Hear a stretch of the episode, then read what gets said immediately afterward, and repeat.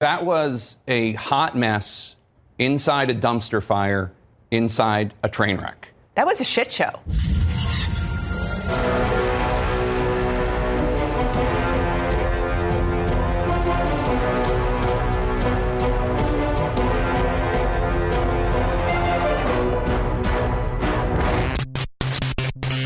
Hallöchen und herzlich willkommen zum traditionellen Jahresrückblick von Planet Film Geek. In einem nicht sonderlich traditionellen Jahr. Ja, äh, aber hallo, da würde ich auch gleich gern drüber reden. Aber erstmal, äh, wer bist du denn, unbekannter Sprecher? Luke, äh, hier, hallo, ich bin hier. Und ich bin dabei am Ende des Jahres 2020. Und äh, Ted ist auch dabei.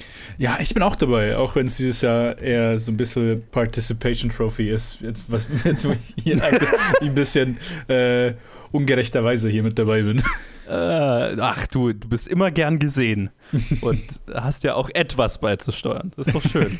Als alter Schulnerd kann ich das mit den Teilnehmerurkunden übrigens nur nachvollziehen. ja, absolut, absolut.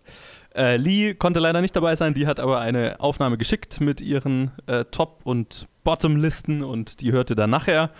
Aber ich wollte so erstmal in die Runde fragen, wie war denn euer Jahr 2020? Weil es ist ja nicht irgend so ein normaler Jahresrückblick von dem normalen Filmjahr, vom normalen Jahr generell. Ähm, ich kann nur sagen, dass 2020 so das anstrengendste Jahr hatte, das ich, glaube ich, in meinem Leben jemals hatte. Und ähm, ich bin froh, dass es rum ist. Aber wie, wie war denn euer Jahr dieses Jahr? Ted, du wolltest, du wolltest reden. Ja, ja, ich kann, ich, kann, ich kann gerne anfangen. Ja, 2020 halt. Bei mir war es überraschenderweise, war ich auf eine extreme Weise busy mit Uni und Arbeit, wie ich es seit wie ich es nie war. Ich wollte, ich wollte keinen Vergleich finden in meinem, in meinem Kopf, aber das war für mich auch das busyste Jahr absolut, das ich jemals hatte, wo einfach so viel los war und ich diese Umstellung mit irgendwie Homeoffice und Home Studies und Home alles und nur am Schreibtisch hocken und nichts anderes mit meinem Leben machen, ja. das hat mich ein bisschen umgehauen. Ja, deswegen habe ich auch leider, das habe ich auch erst am Ende des Jahres gemerkt, als dann der Joe mal angefragt hatte, ja so, ja, schaut mal nach euren Listen dann für, die, für den Jahresrückblick und dann habe ich, dann wollte ich nur auf Letterbox schauen, so, weil ich alle nach, nach den Dekaden ordne, all, all die Listen. Dann habe ich mal nachgeschaut gehabt, dann waren es halt zwei Filme und sechs Stand-Up-Specials und ich so, oh Gott. genau so hat sich angefühlt. Einfach Stand-Up-Special, da halt 40 Minuten kann ich mir anschauen, aber halt für alles andere habe ich keine Energie. ich gehe lieber schlafen und weil ich morgen wieder viel zu tun habe. Und dann so, so ging es dann irgendwie so acht Monate durch. Und dann dementsprechend sind es bei mir sehr wenig Filme geworden. Ich glaube, zwei von denen, die habe ich dann noch 2019 gesehen, aber sind 2020 Releases in Deutschland. Also ich schuster mir hier meine Top 5 zusammen.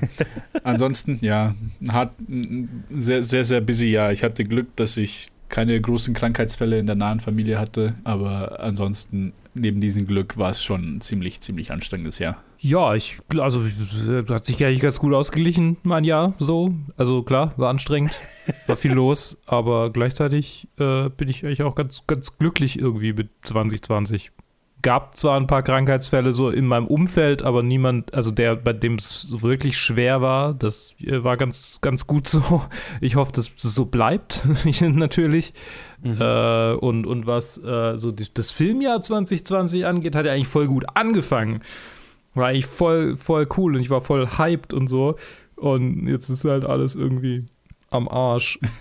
Streaming-technisch natürlich interessant. Äh, ich hatte auch überlegt, äh, weil es dann streaming-mäßig auch echt viel Cooles gab dieses Jahr keine Ahnung, Tiger King, das Entertainment-Erlebnis des Jahres, Mandalorian Staffel 1 und 2 in Deutschland, Queen's Gambit, dann die ganzen Stand-Up-Specials, die alle auf Netflix kamen, was Ted schon gesagt hat. Also gibt es schon viel, worüber so abseits von Filmen ich mich freuen konnte und was, was echt cool war.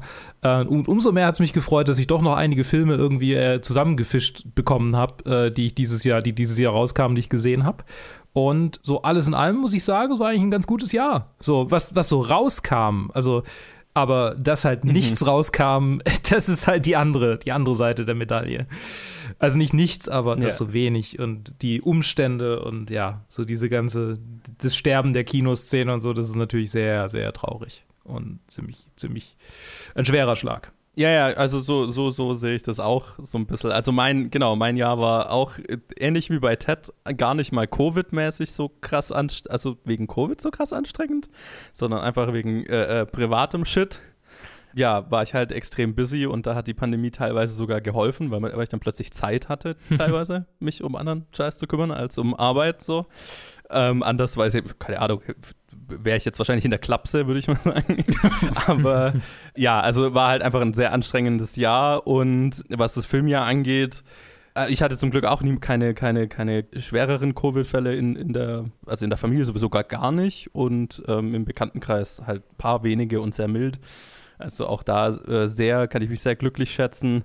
Und ähm, ja, das Filmjahr war halt irgendwo eine Tragödie, aber halt auch so, wo nachdem sich dann alles umgestellt hatte und das, was so rauskam, ich hatte tatsächlich sehr viele Kandidaten für meine, für meine Top 10 und ganz viel, wo ich mir gedacht habe, oh, ist sehr schade, dass man es nicht im Kino sehen konnte und ich hoffe, dass wir das Kinosterben hier in Deutschland irgendwie besser abfangen als woanders. Mal schauen, steht noch in den Sternen. Schauen wir mal, wie es weitergeht. Aber ja, wir haben halt, äh, wir, wir reden darüber, was wir gesehen haben. Und da habe ich tatsächlich doch einiges Gutes gesehen. Habe auch jetzt am Ende des Jahres nochmal versucht, einfach brutal nachzuholen. Einfach weil ich die, also die letzten zwei Monate bin ich eigentlich echt kaum zum Filmeschauen gekommen. Also für meine Verhältnisse. Ich habe immer noch Filme gesehen, aber halt zwei die Woche, nicht sieben. ich glaube, ich hatte dieses Jahr, ich habe in meiner Statistik, ich habe einen Film, äh, eine Woche, in der ich keinen Film gesehen habe. Es war eine, eine düstere Woche. Ja, aber ich würde doch mal sagen, traditionell, auch wenn ich es mir gerade nicht mehr merken konnte, traditionell fangen wir mit unseren äh, schwächsten Filmen des Jahres an, mit unserer Worst Five, mit unserer Bottom Five, weil wir ja ganz gerne mit äh, den positiveren Dingen an, äh, enden. Und ich war ganz überrascht, weil das war mir auch nicht bewusst, aber ich hätte auch eine Worst 10 machen können. Aber wir beschränken es ja immer auch einfach, weil wir nicht so stark den Fokus auf die negativen Sachen legen wollen, auf eine, auf eine 5 und dann reden wir vielleicht noch über die Honorable Mentions. Ich habe mir übrigens vorhin überlegt, was heißt eigentlich, wie sagt man Honorable Mentions auf Deutsch? Was ist das deutsche Vergleichswort dafür? Die Participation Trophies, die äh, Teilnehmerurkunden? Die Ehrenrunde. die, die, die sonstigen Kandidaten, die restlichen Plätze, keine Ahnung. ja, so. hm. Ja, aber äh, weil äh, ja äh, nur Luke und ich eine Worst Five haben. Äh, ach ja, genau, Format ähm, kennt ihr, wenn ihr unsere bisherigen Jahresrückblicke ge gehört habt. Wir machen immer abwechselnd die Plätze durch und wenn einer den Film höher hat, dann hebt man sich quasi die Besprechung des Films auf, bis, bis er an der höchsten Stelle genannt wird. Und deswegen würde ich doch sagen, Luke, Ja. sag uns doch mal, was auf deinem Platz 5 ist, so von den schlechten Filmen, die du dieses Jahr gesehen hast. Tatsächlich, ähm, Platz 5, äh, schlechtester Film, war bei mir ein Tie. Ich dachte, ich will, also kommt nachher noch in den Honorable Mentions. Äh, ich wollte eigentlich Spencer Confidential tatsächlich auf Platz 5 setzen. Der Mhm. Actionfilm mit Mark Wahlberg und mehr weiß ich gar nicht mehr über den. Und das war dann der Grund, weswegen ich mich entschieden habe, ihn nicht da reinzusetzen. Weil Okay. ich mich kaum noch an den Kack erinnern kann. Äh, stattdessen habe ich äh, The Gentleman auf äh, Platz 5 gesetzt. Oh. Äh, und ich schätze mal, wir können über den reden, weil ich nicht erwarte, dass der bei jemandem von euch, äh, also bei, dass er bei dir, Ted, ich du hast ja keine, also genau. Nee, ja, habe ich, alle- hab ich alle nicht gesehen. Aber da habe ich so, ich habe ich hab eine vage ähm, Vorstellung von dem Film. Und ich hatte, ich- quasi, ich kann, ich kann sogar eine Sache sagen. Äh, meine, meine Schwester war da jetzt zu Weihnachten bei mir zu Besuch bei uns. Und dann, ich würde mal sagen, so alle in meiner Familie, ich, ich vertraue deren Filmgeschmack nicht wirklich, aber am allerwenigsten meinem Schwager. Und dann, dann haben wir halt durch Amazon Prime gesippt und irgendwann haben wir dann irgendwie Peppermint angeschaut. Oder, Hm. oder ich habe halt halb angeschaut. Und dann aber hat er so über jeden Film, so, über den ich so vage wusste, dass, dass der scheiße ist, hat so, oh ja, das ist auch ein guter Film. Und das ist auch ein guter Film. Dann kam so das Banner von Gentle, The Gentlemans oder so, oh ja, das ist auch ein guter Film. Ich so, ja, ja, ganz so hier. Ja, es ist ja tatsächlich ein Film, den habe ich auch schon in, in Top 10 Listen dieses Jahr gesehen. Aber Ja? äh, Luke, the floor is yours. Ja, also, ähm, der Film an sich ist ein gut gecrafteter Film. Also, keine Frage. Er ist gut gedreht, er hat geile Actionsequenzen. Ähm, äh, genau das, was man von Guy Ritchie erwarten würde. Allerdings äh, hat er mir ein bisschen zu viel gezwinkertes Subverting Expectations Bullshit drin gehabt. Und auf der anderen Seite, ich glaube, ich bin auch einfach über meine Guy Ritchie-Liebe hinaus. Äh, das, das, die Filme machen nicht mehr so viel für mich. Und was mich, was mich am meisten angepisst hat, war halt einfach so, und das war das, an was ich mich am meisten erinnert habe, war einfach so ein, so eine latent, so ein latenter Antisemitismus, der in diesem Film drin war, was mich unglaublich genervt hat. Also wirklich genervt hat. Ich weiß, wie ich vom, wie ich vom Kino durch den Regen zwischen Menschen mich durchgedrängelt habe, bevor es Corona gab und schon mega, mega, also quasi ohne Kapuze, absichtlich ohne Kapuze durch den Regen bin, weil ich, weil ich, weil, weil, weil ich so gehasst habe. So. so, weil ich so viel, so viel Wut in mir hatte. So, das, das weiß ich noch sehr gut. Und ähm, insofern, äh, der Film hat einfach gar nicht mal Dinge, für die er so wirklich was kann, teilweise, teilweise schon äh, einfach so eine richtig mhm. schlechte Kino-Experience für mich bedeutet dieses Jahr. Und, und das hat mich so angepisst, dass ich ihn auf jeden Fall in die, in die Bottom Five setzen musste. ja. Alles Aber das mit, dem, also das mit dem Antisemitismus hat mich mega, hat mich nachhaltig. Das, ich will den Film auch nicht mehr angucken. Ich will den nicht nochmal angucken, tatsächlich. So, ich habe keinen Bock mehr auf den. Äh, ja, war, bei, hat, war jetzt bei mir kein Kandidat für die Bottom, aber kann ich verstehen. Ich war jetzt auch nicht der größte Fan, bei mir war er eher so mittelmäßig bewertet. Schön, dass du Spencer Confidential nicht auf der 5 hattest, weil der kommt bei mir später noch. mein mein äh, Platz 5 ist, glaube ich, auch einer, der jetzt bei vielen jetzt nicht unbedingt in, in, in der Worst-Liste landen würde, aber ist so ein Film, der immer weiter abgefallen ist, je mehr ich drüber nachgedacht habe. Und das ist die Känguru-Chroniken. Oh, nice. Lass uns drüber reden. Genau, ich habe gedacht, bei dir würde wahrscheinlich nicht drin sein. Mhm. Ja, die Verfilmung der Marc-Uwe Kling-Bücher, die ich als äh, Jugendlicher sehr gefeiert habe, die ich immer noch lustig finde, aber auch schon lange nicht mehr, noch nie, nicht mehr gehört habe. Und es war halt so ein Beispiel von einer Verfilmung, die einerseits halt nur ein Best-of der Witze war, die eh schon besser in Buchform funktioniert haben und das Ganze gepaart mit der schlechtesten Version von einer typisch deutschen romantischen Komödie mit allen Klischees, die das bedienen muss und äh, entsprechend schlecht geschrieben, entsprechend im letzten Jahrhundert irgendwie äh, äh stecken geblieben, wie der deutsche Film ja ganz gerne mal ist. Hm. Und ja, er war einfach auch nicht witzig. Also einfach auch, weil man die Witze alle schon kannte und sie in Buchform witziger waren, als sie umgesetzt waren, auch als Film. Platz 4 ist My Spy. Ah, der, einen, den ich gar nicht gesehen habe. Ein Spionage-Arnold Schwarzenegger-Film mit Dave Bautista ohne Arnold Schwarzenegger. ein Mädchen, das angeblich mega genial äh, ist und ihr Nachbar ist ein Spion, aber der Mann fürs Grobe und dann hat er noch so einen Computernerd dabei und er, er muss, muss eine geheime Operation äh, fahren und irgendwie die Mutter von dem Mädchen ausspionieren, aber dann verliebt er sich in die Mutter von dem Mädchen und das Mädchen ist auch ganz cute also einfach diese, diese Formel, diese, diese Formel und das ist halt einfach der Film. Und das war ein Film, wo ich dachte, warum, warum bin ich diese Woche in die Sneak Preview gegangen? Das äh, bereue ich, das bereue ich wirklich. Zu Zeiten, als es noch Sneak Previews gab, man, man stelle sich das vor. Kaum vorstellbar, ey. Ja. Mehr habe ich über den Film nicht zu sagen. Er hat mich gar nicht, er hat mich gar nicht so sehr angepisst, aber war halt einfach qualitativ so, nee, ja. Ist halt so, yeah. So, äh, der könnte auch im Fernsehen laufen und mir wäre es lieber, wenn die Werbung lief, äh, statt ein Film. So, so, so ein Film ist es. nice. Ah, schön. Mein Platz 4 ist einer, bei dem, der könnte, der könnte auf deiner Liste noch kommen. Es ist Fantasy Island. Der, der ist genau Platz 3 bei mir. Ja, Wahnsinn. ja, äh, der schlechteste Horrorfilm dieses Jahr. Ne? Definitiv. Oh, Und ja. also einer, der ein Konzept hat, das prinzipiell ganz interessant war, aber halt nicht, nicht sonderlich interessant umgesetzt war, der sehr, sehr, sehr von seiner, von seinem PG-13 ab 12 Rating, ich glaube, in Deutschland könnte er sogar ab 16 gewesen sein, aber er wurde, ja. war der halt bewusst blutlos und dann ist halt ist der ganze restliche, sehr Fernsehfilmartige Vibe des Films nur noch ein Hindernis und nicht wie bei einem guten Slasher ähm, hast dann noch den Bonus, dass die Charaktere alle so kacke sind, äh, dass du sie wenigstens sterben sehen kannst. Hm. Ähm, was der Film dann halt nicht hatte, weil er ja versucht hat, noch einigermaßen kinderfreundlich zu sein. Und dann war es halt äh, sehr zahnlos, sehr schlecht geschrieben, schlecht gespielt. Und äh, wie fandest du den denn? Warum ist er bei dir auf Platz 3? Eins der größten Bullshit-Enden seit langem. So, Mhm. weißt du noch, dieser, dieser Film, den wir, den wir, war der auf dem Fantasy Filmfest, also auf, auf einem, ich glaube, der war dieses Jahr, mit diesem Influencer-Boy, der dann diesen Escape Room Ja.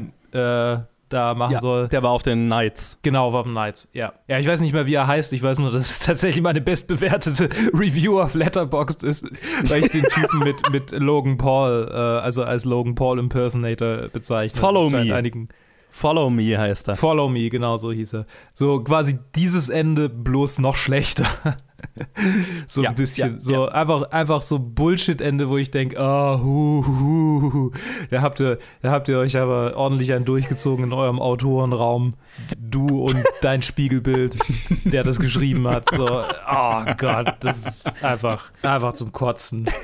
So, und, und der Film an sich war auch einfach nicht gut. Ja. Also wie du gesagt hast, so einfach, so einfach lame von vorne bis hinten. Ja, ja. Das Ende hat sich nicht verdient, nicht mal verdient ange nicht mal ein verdientes schlechtes Ende, sondern einfach, einfach, einfach ein schlechtes Ende. Ja, äh, ähnlich wie bei Follow Me, so äh, äh, ein Film, ein Ende, das nur dann funktioniert, wenn der Film davor schon mindblowing war und dann noch einen draufsetzt und äh, Ja. sich so halt sehr.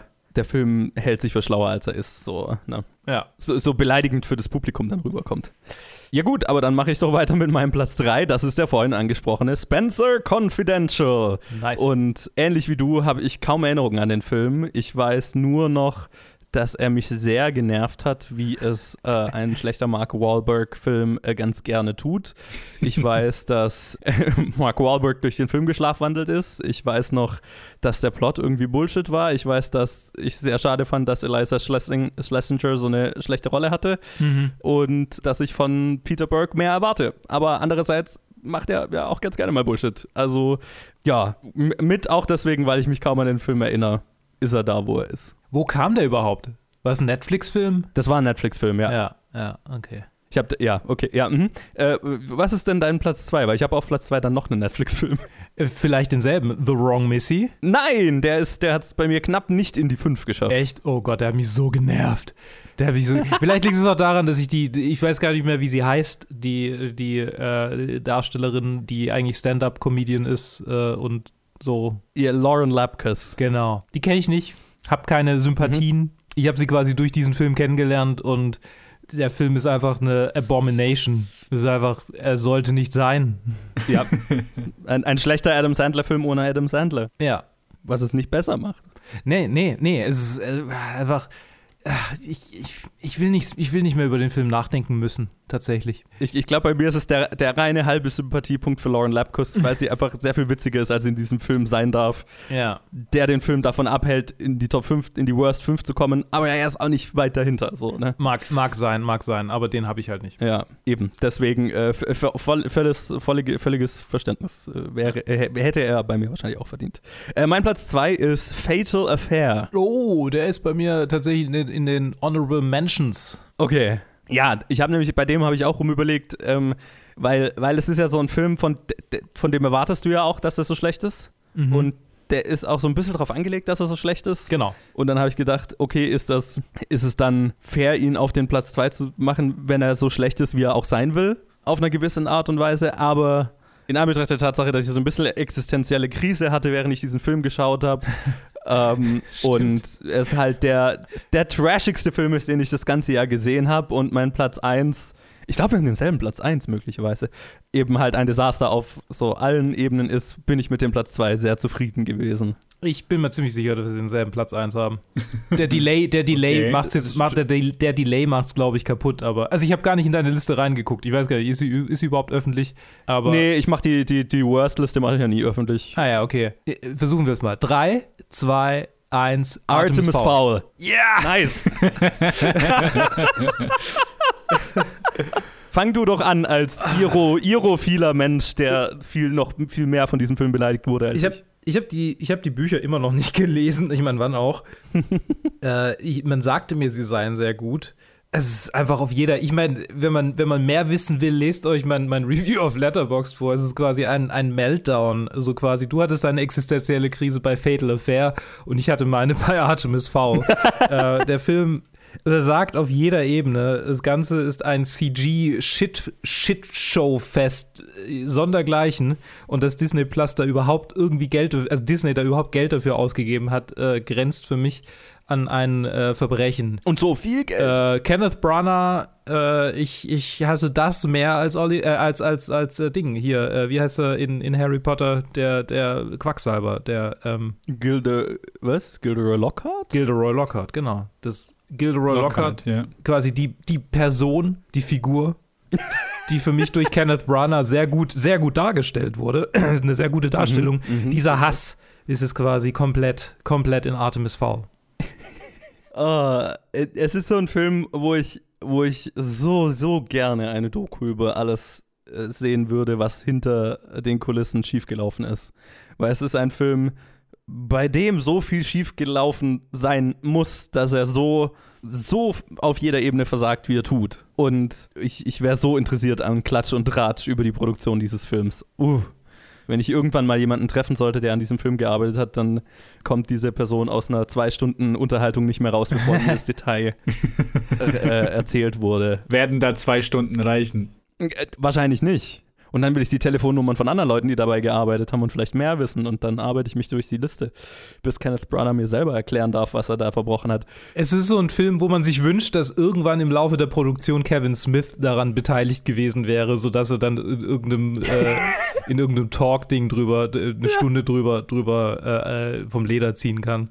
Ja, absolut, absolut. Die, die Kevin Smith äh, äh, Superman Lives äh, Version von, vom Behind the Scenes Klatsch und Ratsch dieses Films würde ich, oh, mm, mm, mhm. würde ich gutes Geld dafür bezahlen. Weil, ja, also es ist halt einfach ein. Man, man glaubt es gar nicht, während man den Film schaut, wie sehr jede Ebene dieses Films versagt. Und das ist, also gerade auch für so, einen, für so einen simplen Blockbuster, der da ja versucht zu sein, ist schon, ist schon eine Kunst. Und deswegen hat er auch äh, den Platz 1 verdient.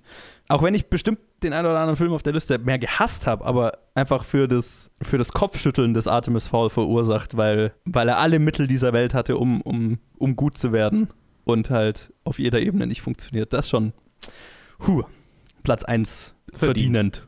Definitiv, definitiv.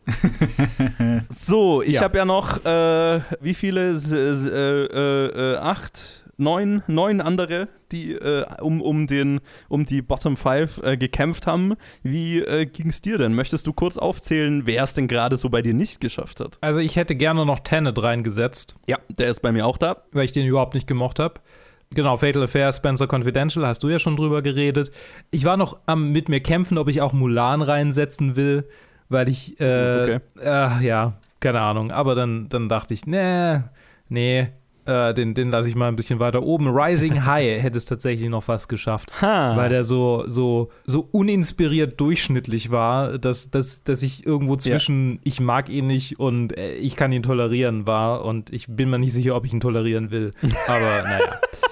Okay, ähm, bei mir war noch, äh, Tenet war auch dabei, der hatte jetzt nie eine reelle Chance in die Liste zu landen, einfach weil er dafür doch zu gut gemacht war, aber halt einfach, das war wahrscheinlich, also von den wenigen Blockbustern, die wir dieses Jahr hatten, so die größte Enttäuschung auf jeden Fall. Dann hatte ich noch, ich glaube, Die Stille des Sumpfes hieß er auf Deutsch, was so ein, auch so ein furchtbarer Netflix-Film war, mhm. ähm, an den ich mich kaum erinnern kann. Breakthrough, was so ein äh, einer war, den ich nur für die Oscars angeschaut habe und was so ein, so ein religiöser Propagandafilm war. Äh, Wrong Missy hast du schon drüber geredet.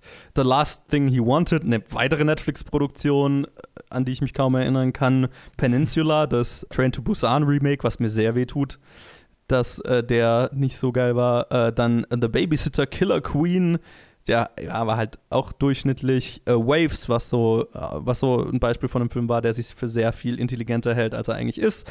Und noch eine Netflix-Produktion, Wasp Network, an die ich mich also überhaupt nicht mehr erinnern kann. Also verdient sie wohl zumindest erwähnt zu werden. Sehr schön. Wunderbar. Ted, hast du einen Kommentar dazu?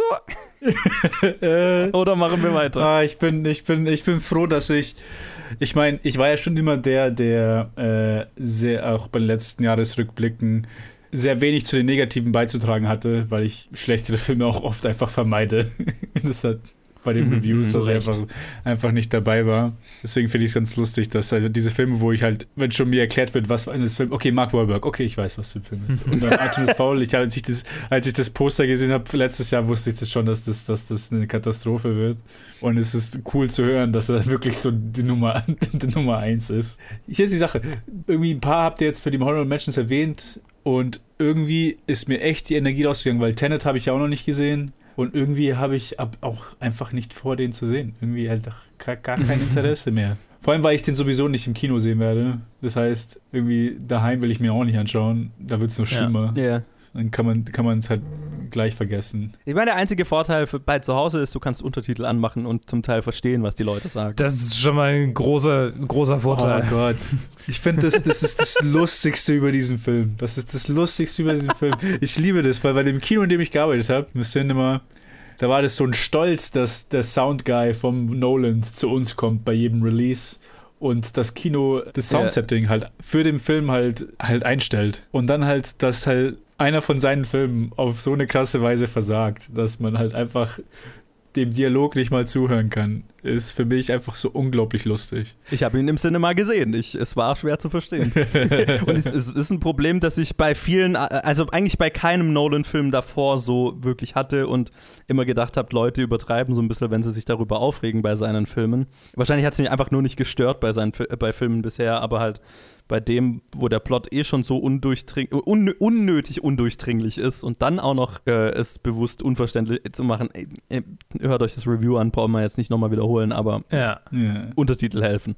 Okay, aber dann würde ich doch sagen, widmen wir uns positiveren Dingen und ich äh, würde vorschlagen, wir nutzen die Gelegenheit, um jetzt hier mal kurz äh, von Lee hören zu lassen, die uns ihre Top 10 und ihre Bottom 5 geschickt hat. Dann hört ihr jetzt das und dann sind wir gleich wieder da mit unseren besten Filmen des Jahres. Hallo zusammen, ich bin Lee und ihr bekommt jetzt meinen Input zu ähm, meinen Top 10 und Flop 5. Ich bin äh, zurzeit, äh, zur Weihnachtszeit gerade bei meinen Eltern zu Hause, deswegen kurzer Disclaimer. Ich hoffe, man hört keine Babys im Hintergrund oder Menschen durchs Haus laufen. Ich äh, gebe mein Bestes, aber ich habe leider keine Sekunde alleine. Aber ich fange doch gleich mal an. Ähm, es ist mir diesmal ziemlich schwer gefallen, die Top 10 und die Top 5 der schlechten Filme zusammenzustellen. Dieses Jahr war ein Blur für mich. Und da wird der Johannes jetzt sagen, mein Gott, Lee, pfleg deine Letterbox. Und ich sage, ja, Joe, ich muss dran arbeiten. Aber ich habe mal zusammengescrambled, was ich so gesehen habe. Dieses Jahr bestand mehr aus alten Sachen gucken, sage ich mal, und bisschen Catching Up von den letzten paar Jahren, wenn mal was äh, verpasst wurde. Man hatte halt ein bisschen mehr Zeit für sich, leider und auch gut. Es war ein komisches Jahr für uns alle. Aber ich fange gleich mal an. Ähm, ich habe auch, Disclaimer, ein paar Serien dabei. Und zwar fange ich mit der Top 10 an, also auch Serien, weil ich ähm, so wenig neue Filme gesehen habe. Aber genau, die Top 10. Also auf Platz 10 ist äh, Ratchet. Das ist eine Serie, sehr American Horror Story-esque. Und weil ich einfach diesen Vibe liebe, habe ich das mal äh, mit hinzugefügt. Dann auf Platz 9 ist es wieder eine Serie, Hashtag BlackAF. Eine Netflix-Produktion, genauso wie Ratchet. Und ähm, weil ich so ein Riesenfan von der Serie Blackish bin, äh, hat mir die Serie total gefallen. Da geht es nämlich um den Macher von Blackish. Und ähm, es ist einfach eine super lustige Serie von einer Colored Family, sage ich mal so. Und äh, die Struggles, die sie als super, super, super Reichen äh, durchmachen. Auf Platz 8 habe ich Lost Girls. Äh, wenn ich mich nicht irre, ist es auch eine Netflix-Produktion. Und zwar geht es in diesem Film darum, äh, also das ist diesmal ein Film, dass ähm, Frauen vermisst sind und es geht hier auch oft um Prostituiertinnen und Escorts und wie es den Familien quasi damit geht. Ich habe den Film mit meinen Eltern geschaut, weil am Abend dachte, dass er ein bisschen, ähm, also ein bisschen fast-paced ist, aber eigentlich ist das wirklich ein Film, wo, äh, wo über das Problem gesprochen wird, dass diese Frauen einfach äh, nicht beachtet werden. Also nicht so stark beachtet werden wie zum Beispiel ein, eine Frau, die jetzt nicht in der Sexwork-Welt arbeitet. Und das war Äh, enttäuschend in dem Sinne, dass nicht so viel passiert ist, aber auch wieder eye-opening, weil man über dieses Thema nicht spricht. Und wenn man auch oft äh, Crime YouTube guckt, also wo, wo die Geschichten erzählt werden, ähm, dann wird immer erzählt, so ja, killed some prostitutes und das war's. Und das sind aber auch Menschen und die haben es genauso verdient, beachtet zu werden wie jeder andere Mensch. Deswegen fand ich die Message von dem Film ganz gut. Platz 7 ist ein wenig albern. Ich wäre ja nicht ich, wenn, ne? Aber äh, es wäre Eurovision. Das war ein absoluter Trash-Film, der aber einfach seine lustigen Stellen hat. Der war übertrieben bis zum geht nicht mehr, aber er hat mich zum Lachen gebracht und ich habe ihn im Frühjahr gesehen, also als der Lockdown so richtig im Gange war und es war einfach was Schönes, äh, was zum Lachen und man hat sich darüber gefreut, weil es kein Eurovision gab. Macht die Stimmung ein bisschen besser. Was die Stimmung in Lockdown auch noch besser gemacht hat, war Tiger King. Die Docu-Series hat, glaube ich, die ganze Welt gesehen, wurde vom ganzen Internet erobert und das war einfach der Hammer. Carol Baskin killed her husband whack them für die TikTok-Leute unter uns. Ich schäme mich. Ich habe auch ganz kurz mit dem TikTok-Trend gemacht. Eine Woche lang, bis ich gesehen habe, dass ich zu viel Zeit damit verbringe. Aber der Song ist immer noch in meinem Kopf geblieben. So, auf Platz 5 ist ein Film, den ich mit Joe reviewed habe.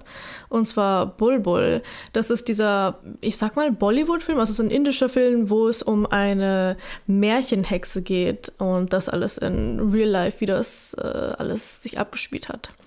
Das war ein echt guter Film. Er hatte sehr, sehr brutale Stellen. Das habe ich, den Disclaimer habe ich dann auch in der Review abgegeben. Und ja, es war aber ein echt guter Film. Also ein bisschen so märchenhaft trashy gemacht. Also erwartet keine große Produktion. Ist, glaube ich, auch ein Netflix-Film.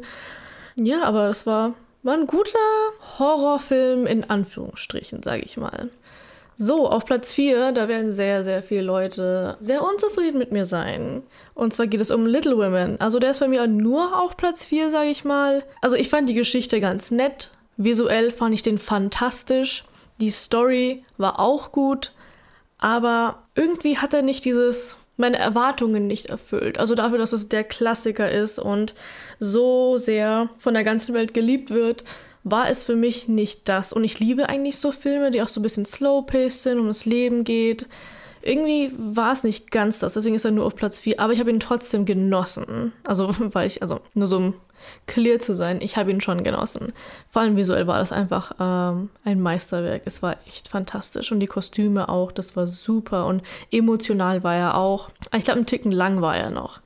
Das habe ich noch auszusetzen. Aber auf Platz 3 kommen wir wieder zu einem Fun-Film und zwar Knives Out.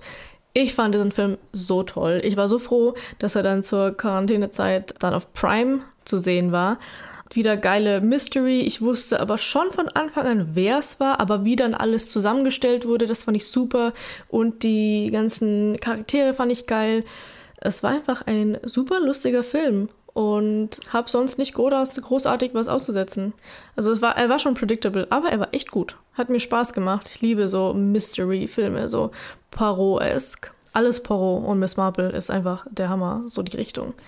So, jetzt kommen wir auf die Platz 2. Und zwar haben wir hier Invisible Man. Das war ein super Film. Also auch wieder, ich sag mal, in Anführungsstrichen Horror. Also ich würde das nicht als Horror kategorisieren, aber definitiv super Film. Eine Frau wird von ihrem unsichtbaren Ex heimgesucht, sage ich mal. Und keiner glaubt ihr. Und wie das alles enravelt, ist einfach der Hammer. Ich fand das super. Ich habe den auch noch im Kino gesehen, das hat mir richtig Spaß gemacht. So, auf Platz 1, äh, Trommelwirbel, ist 1917, 1917. Das war ein unglaublicher Film. Unglaublich. Ich habe den Kino gesehen und mein Mund war die meiste Zeit einfach offen. Und einfach mit den Gedanken, dass sowas passiert ist. Auch wenn es nicht eins zu eins passiert ist, einfach, dass sowas ist passiert. Und wenn man sowas sieht und einfach das Glück, das dieser Kerl hatte und einfach die Geschichte und visuell war das der Hammer. Also ich habe diesen Film so genossen. Ich werde ihn definitiv auf Blu-ray kaufen und kann ihn nur jedem empfehlen. Der, ich kann ihn jedem empfehlen. Ich würde es nicht mal irgendwie einschränken. Es war ein super, super, super guter Film. So, das war meine Top 10. Äh, wie gesagt, habe ich noch ein paar Serien hinzugefügt, weil es nicht so viele Filme waren. Aber jetzt gehen wir doch mal schnurstracks rüber zu unseren Flop 5. So, die sind auch nicht mal so, also die letzten drei also die, die schlechtesten meiner Meinung nach äh, waren wirklich so schlecht. Aber die ersten zwei, also Platz 5 und Platz 4, sind so ein, äh, ich habe was gebraucht, was da rein musste und deswegen habe ich es hinzugefügt.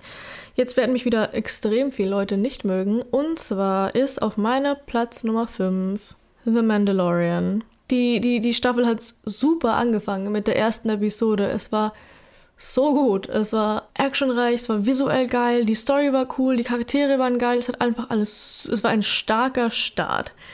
Und irgendwie ist das Episode für Episode immer langweiliger geworden, würde ich mal sagen. Es hat sich einfach die gleiche Storyline, hat sich immer wiederholt und wiederholt und wiederholt.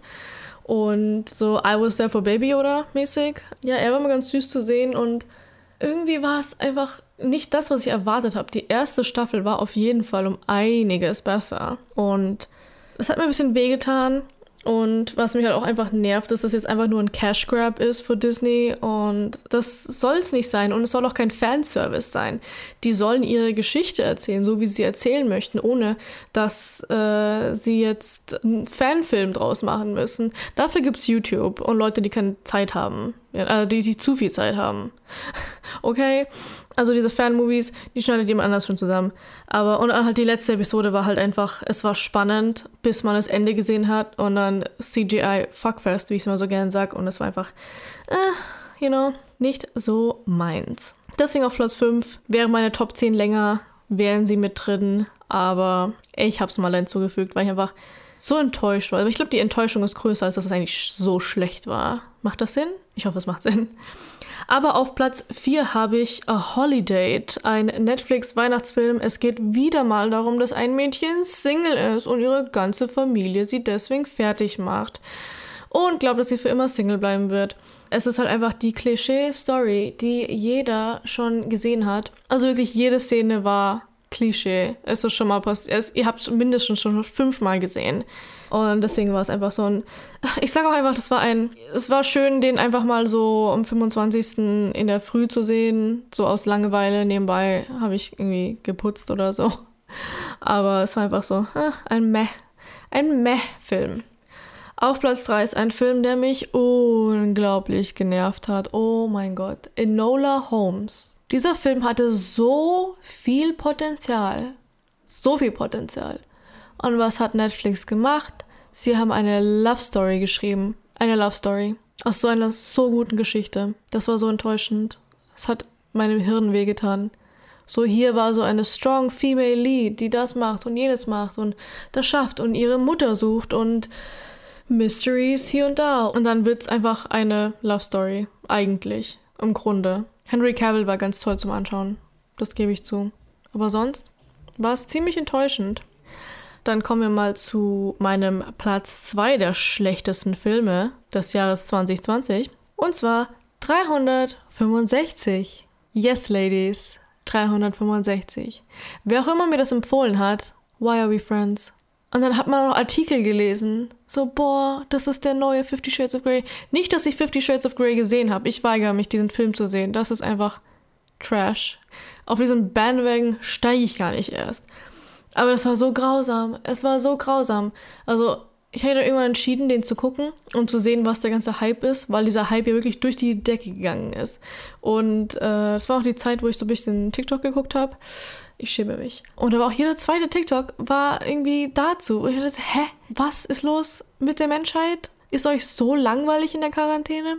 Aber was ich dem Film geben muss, ist, der Anfang war super spannend und das Ende war auch geil. Also, ich spoilere einfach mal. Also der Anfang mit diesem Shootout war super und das Ende, wo sie einfach in einem Tunnel verschwindet, das war visuell wunderschön. Also sie fährt in den Tunnel, aber kommt nie wieder raus.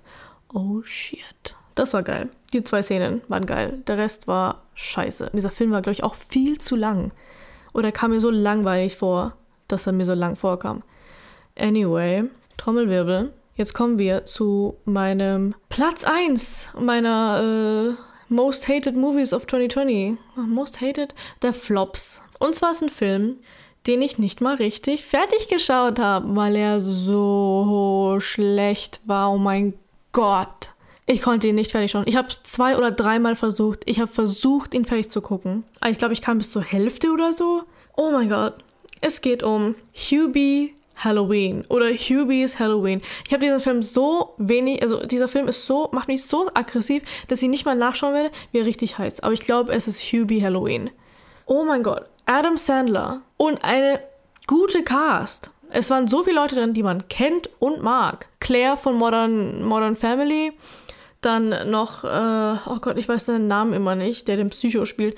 Aber da waren so viel gute, so viele gute Schauspieler mit dabei. Und das war so ein Müll. Oh mein Gott. Vielleicht wird er besser, wenn man fertig schaut, aber das konnte ich mir nicht antun. Also nach dreimal, drei Versuchen, nein. Also das war so schlimm und ich liebe Halloween und Halloween-Movies und manchmal, also neben den Horrorfilmen, mag ich auch manchmal einfach so Spoopy-Filme und so Hocus Pocus und so weiter. Und habe ich mich echt gefreut, dass es einen neuen Halloween-Film gibt. Ich meine, ich weiß, dass es eine Netflix-Produktion war und ich weiß, was ich zu erwarten habe, wenn ich sowas sehe. Ich meine, man hat es ja vom Cover auch so gesehen, aber dass das so schlimm wird. Hätte ich nicht gedacht. Es ist so richtiger Kacker-Pipi-Humor, aber noch schlimmer. Ja, das dazu. Ich hoffe, euch hat äh, mein, mein kleiner Clip zu meinen Favorites gefallen. Das habe ich dieses Jahr so gesehen. Sehr viele andere alten Filme noch mit dabei und viel Rewatching.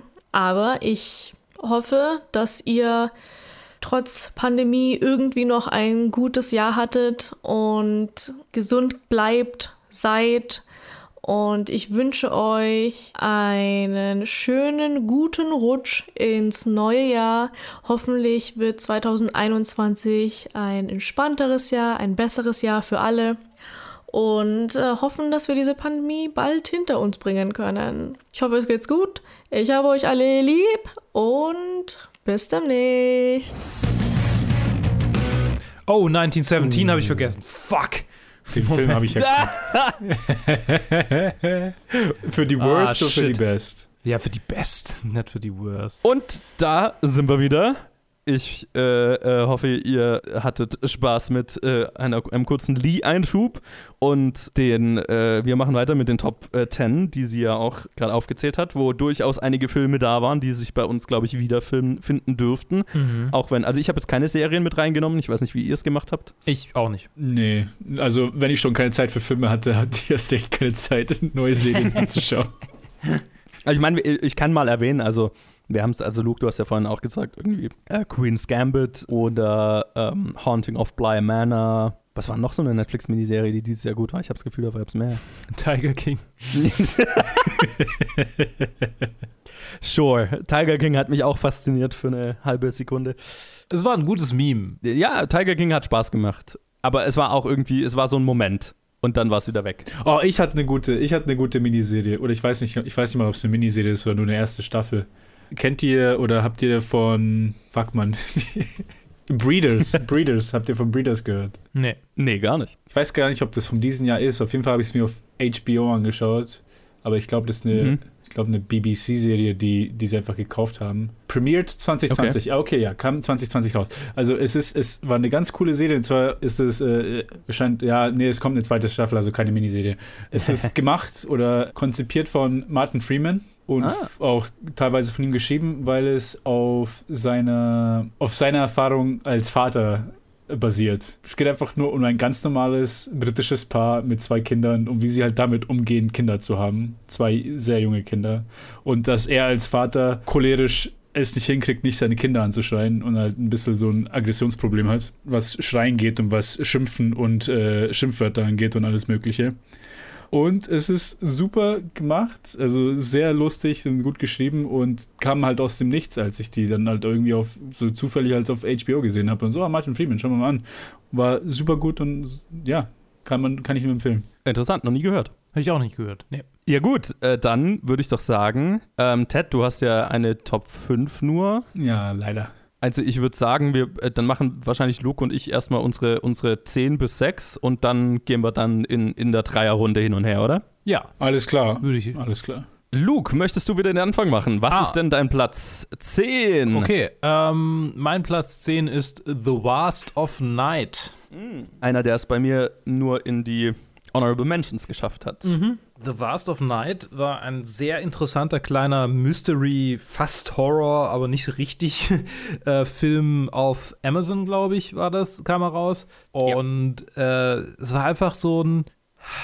So, der Film ist ein Gefühl. So, der Film ist einfach so ein, so ein, so ein Radio-Play, der mitten im Juli nachts läuft und du weißt nicht so richtig, ist das jetzt Teil des Radio-Plays oder ist das jetzt ein Fiebertraum und, und alles ist warm und, und brütend und, und, und die Decke ist zu warm und genauso fühlt sich The Vast of Night an. So einfach so ein, so ein, so ein brütender Mystery-Fiebertraum, der nicht wirklich, also Fiebertraum ist es zu viel gesagt, er ist einfach so, er ist einfach so ein, so ein undurchdringbares Gefühl von impending dread, so, während der sich nicht wirklich auflöst, so, also nicht so hundertprozentig, äh, was, ich, was ich dem Film sehr zugute halte, weil er einfach Spannung aufbaut und, und sich nicht zu schade ist, die Spannung einfach zu halten. Und Ja. es ist einfach ein, ein, ein hervorragender Film. Ein gut, gut gecrafteter Film mit einer interessanten Story, interessanten Charakteren, gut gespielten Charakteren, der mir sehr viel Freude bereitet hat. Yes, äh, mir auch. Ich habe vor kurzem noch ein Interview mit dem Regisseur gehört und wieder realisiert, dass es ja einerseits ein Regiedebüt ist und dann hat er in diesem Interview halt erzählt, wie, wie fucking low budget das Ganze war und wie sie das Ganze gemacht haben und so. Das war sehr interessant. Ich überlege gerade, äh, ich, ah, ich glaube, das war ein Roger Deakins Podcast. Die haben den interviewt. Kann, ich, kann ich sehr empfehlen. Sehr interessant. Sehr guter Film. Ja. Äh, ach so, ja, dann bin ich dran, ne? Ja, genau. Deine Ja. Nummer 10. Ähm, ja, meine Platz, Platz 10, 9 und 8 sind tatsächlich Filme, die ich vor kurzem erst jetzt so Ende des Jahres noch gesehen habe. Und äh, mein Platz 10 ist mein Feel-Good-Film des Jahres und das ist Happiest Season. Wir haben ihn gerade erst reviewed, deswegen, ich glaube, ich muss jetzt nicht auf, auf so viel Details eingehen. Aber der, der, der beste Weihnachtsfilm, den, also der, der einzige Weihnachtsfilm, den ich kenne, der für mich so richtig funktioniert hat bisher. Ähm, und die beste Rom-Com dieses Jahr mit Sicherheit und eine, die sehr gut funktioniert und äh, mehr äh, Kristen Stewart und Mackenzie Davis in romantischen Filmen. Mehr muss ich, glaube ich, nicht dazu sagen. Achso, oder kommt der noch bei dir, Luke? Nee, nee, der kommt bei mir nicht. Okay. Äh, der kommt in den Honorable Das ist- Mentions, aber. Das ist halt, das ist einer von den dreien, die ich mir noch, die ich noch versucht habe, mir noch in den letzten, zwei Tage noch reinzupressen, aber ich habe es einfach nicht mehr geschafft gehabt. Das war, das war mein Plan, den noch zu sehen. Ja, schade, aber ähm, kannst du dich noch drauf freuen, wenn du ihn dir Ja. dann noch anschaust. Auf jeden Fall. Platz 9, Luke. Horse Girl, tatsächlich. Wow. Okay. Meine, meine, Liste, meine Liste ist crazy. Meine Liste ist crazy.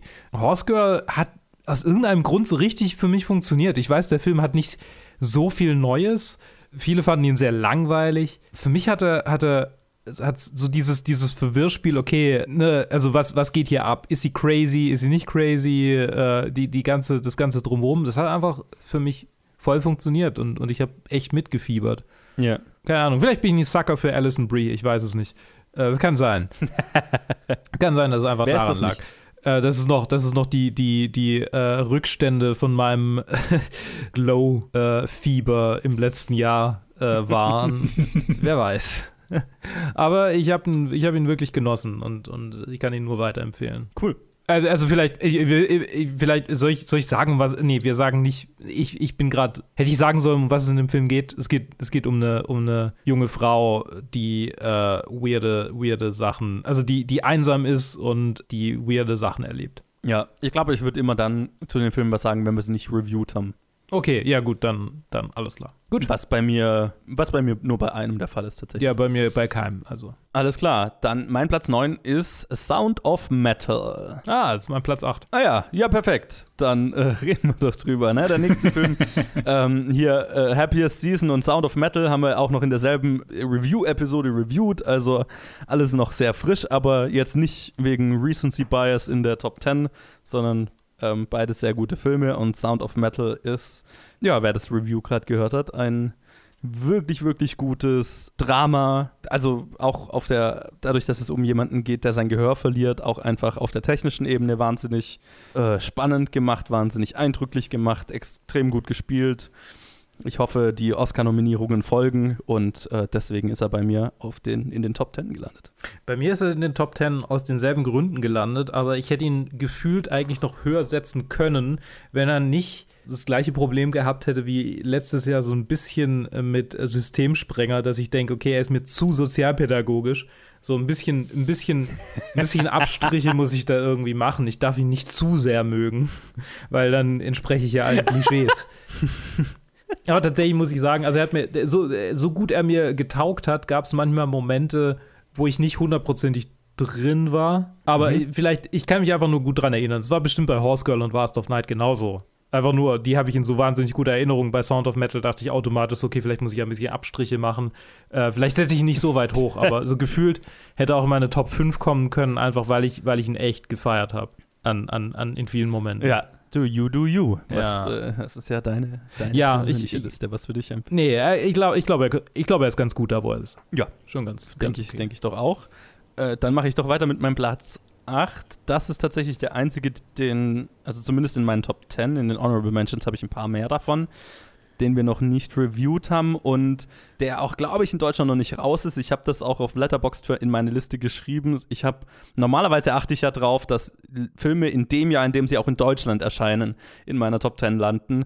Und das habe ich bis Corona auch so gemacht. Also da werden Filme jetzt dann noch in der Top 10 bei mir sein, die in den USA letztes Jahr rausgekommen sind oder in anderen Ländern generell. Aber ja, post-Covid habe ich dann halt angefangen, auch viele Filme einfach auf dem amerikanischen Streaming-Markt Markt zu schauen und dann war es mir auch einfach zu doof, bei jedem Film jetzt zu überprüfen, kann man den dann irgendwann in Deutschland schauen und manche Filme kommen ja vielleicht gar nicht hier raus oder erst in einem Jahr oder whatever und deswegen wollte ich jetzt nicht mich davon abhalten lassen, die zu empfehlen. So, und äh, deswegen ist Black Bear mein Platz 8. Ein Film, den ich auch gerade noch reingequetscht habe.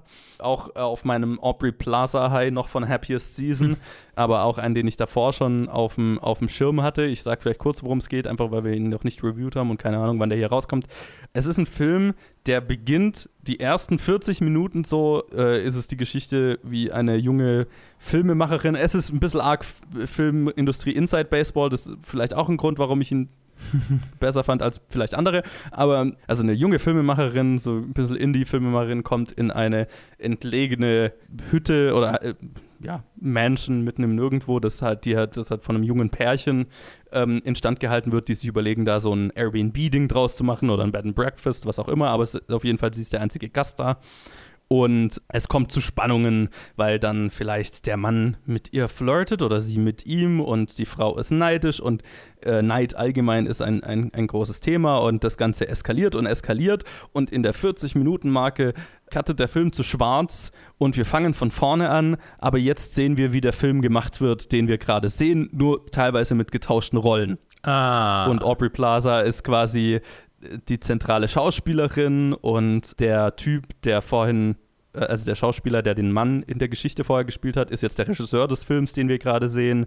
Und dann ist es, der Film hat sehr viel mit Neid zu tun und so, aber auch ganz viel mit so Manipulation und wie der Regisseur dieses Films sich gegenüber seiner Hauptdarstellerin, die seine Frau oder Freundin ist, nämlich Aubrey Plaza, verhält und wie er sie also schon bösartig manipuliert, um, die Perfor um eine Performance zu kriegen, die er will und was das mit ihr macht und wie, wie sie psychisch darunter leidet. Und ähm, in Anbetracht der Tatsache, dass wir über sowas ja auch ganz gerne mal reden, bei, äh, gerade bei Directed By oder Top 250, wenn wir über ältere Filme reden oder auch was Hitchcock mit seinen Leuten gemacht hat oder andere Regisseure, Mhm. ähm, hat mich der Film mega gekriegt deswegen. Und weil es halt nur darum geht, was ist die psychische Belastung für Schauspieler in, in so einer Situation. Und es ist tatsächlich auch, wenn nicht die, dann eine der realistischsten Darstellungen von einem tatsächlichen Filmset, die ich jemals gesehen habe. Weil ich mich ganz oft aufreg in Filmen, in denen es um die, das Machen von Filmen geht, dass die Filmsets oft so fake wirken und ich mir immer denke, Leute, ihr wisst doch, wie es tatsächlich läuft. Warum hollywoodisiert ihr den Prozess? Und hier ist halt einfach das Filmset, jetzt mal ganz abgesehen von dem tatsächlichen interpersonellen Drama, einfach total realistisch dargestellt und ich habe mich so wohlig da gefühlt. mir gedacht, oh mein Gott, ich will wieder einen Film machen. Geiler Film, hat mich mega äh, geflasht. Sehr weird, sehr indie, sehr arthousey, aber eine verdiente Platz 8 und ich, oh, ich würde mir so wünschen, dass Aubrey Plaza dafür eine Oscar-Nominierung kriegt, weil holy shit, ist die beste Performance, die ich von ihr jemals gesehen habe und sie hätte es verdient. Okay, nice. Wo hast du den gesehen? Äh, den kannst du auf dem US-Streaming-Markt leihen. Also ich habe Ah, ihn okay, auf äh, okay. YouTube gesehen, äh, YouTube Rental, aber du kannst ihn auch auf äh, Voodoo und allen möglichen anderen Plattformen leihen. Alles, alles klar, alles klar. Weil es hört sich sehr, sehr interessant an. Mega interessant, ja. Bei welchem Platz waren wir gerade? Das war Platz. Dein Platz 7 wäre Mein dran. Platz 7 ist dran. Okay. 1917 ist bei mir auf Platz 7. Ah ja. Also der kommt bei dir noch, oder? Äh, ist äh, Honorable Mention ganz knapp an der Top 10 vorbeigestellt. Ah, ja, okay. Ähm, mit Kriegsdramen kann ich ja eigentlich nicht so wahnsinnig viel. Ah, ja, Ted, äh, ist er bei dir? Nee, den, den habe ich nicht gesehen. Den habe ich Nee, nicht du hast ihn gesehen, nicht gesehen. Leider. Ja, genau, genau. Okay, mit Dr- Kriegsdramen kann ich eigentlich so nicht so unglaublich viel anfangen. Saving Private Ryan zum Beispiel habe ich ja auch in unserer Top 250 Folge dazu äh, äh, schon gesagt, dass das jetzt so ein Genre ist, das mich nicht so wahnsinnig packt. Es gibt so ein paar Vertreter. Der war tatsächlich einer davon. Ja, ich, ich habe einfach, ich habe einfach das, das Gefühl, dass ich so ein, so ein, so ein. Es gibt diesen Film und das Buch Im Westen nichts Neues, das einem quasi so den Eindruck vermittelt, das ist einfach nur ein Tag in diesem gewaltigen Vernichtungskrieg. Und äh, dieses Gefühl hatte ich bei 1917 auch. Und allein dafür hat es verdient, in der Top 10 zu landen dieses Jahr. Weil ich glaube, im Westen nichts Neues ist ein Film, der mich äh, wie kein anderes Kriegsdrama bewegt hat. Und äh, da kommt er natürlich nicht ran. aber es ist wirklich, es ist wirklich ein, ein Close Shave. Es ist wirklich ein, ein sehr kompetenter Film. Er hat natürlich viel Grandeur, er hat äh, mit diesem, mit diesem One-Take-Gimmick und so. Das ist, ja, keine Ahnung, ich meine, ja, ich, das mal ausgeblendet, ist es einfach ein sehr kompetenter Film, der die, die, den, den Horror der, des, des, des äh, Grabenkampfes, des Frontenkriegs äh, sehr, sehr gut einfängt. Absolut. Glaubst du, das Einzige, was, was mich davon so ein bisschen abgehalten hat, also warum andere ihn dann halt drüber gelandet sind, ist einfach dieses, weil ich einer von den Leuten war, die so ein bisschen dieses Videospiel-eske Gefühl dabei hatten und dadurch die Stakes nicht so krass gespürt haben, aber er ist halt natürlich, also er funktioniert emotional, er ist dieses ein, ein Tag im, in dieser Extremsituation ist total gut eingefangen und natürlich, also technisch ist es halt einfach ein Meisterwerk. Ja. Auch, auch so ein Film, wo das Behind the Scenes natürlich fast so spannend ist wie der Film selber. Was ist denn dein Platz 7? Alright, mein Platz 7 ist Uncut Gems. Der kommt noch. Der kommt noch, ja. Alles klar, dann äh, lehne ich mich zurück. Und äh, was ist dein Platz 6, Luke? Ähm, Little Women, der kommt noch. Kommt noch. Ja. Okay, Dann ist äh, mein Platz 6, mein Platz 6 äh, The Five Bloods. der kommt, Kommt noch. Oh, okay. Okay. Jetzt kann ich auch was sagen. Dann, äh, Ted, bist du jetzt ja mit dabei. Schön. Oh, jetzt bin ich mit dabei. äh, soll ich anfangen? ja, bitte. Dann sag doch mal, was dein Platz 5 ist. Äh, mein, Fünf, mein Fünfer wäre Jojo Rabbit. Mein auch. Meiner auch. Oh mein nice. Geil. Ah, cool. Sehr Wobei gut. ich sagen muss, nachdem ihr, diese, ihr mir die letzten Filme, jetzt wo ich mitgehört habe, wäre wär wahrscheinlich bei mir ein bisschen weiter unten gelandet. Ja. Weil die anderen die sich sehr viel interessanter für mich anhören. Aber ja, das ist von den fünf Filmen, ist es mein fünf Liebster, den ich, den ich sogar in einer Pressevorstellung noch 2019 gesehen Ja. habe. Also es ist sehr, sehr lange her. Ja.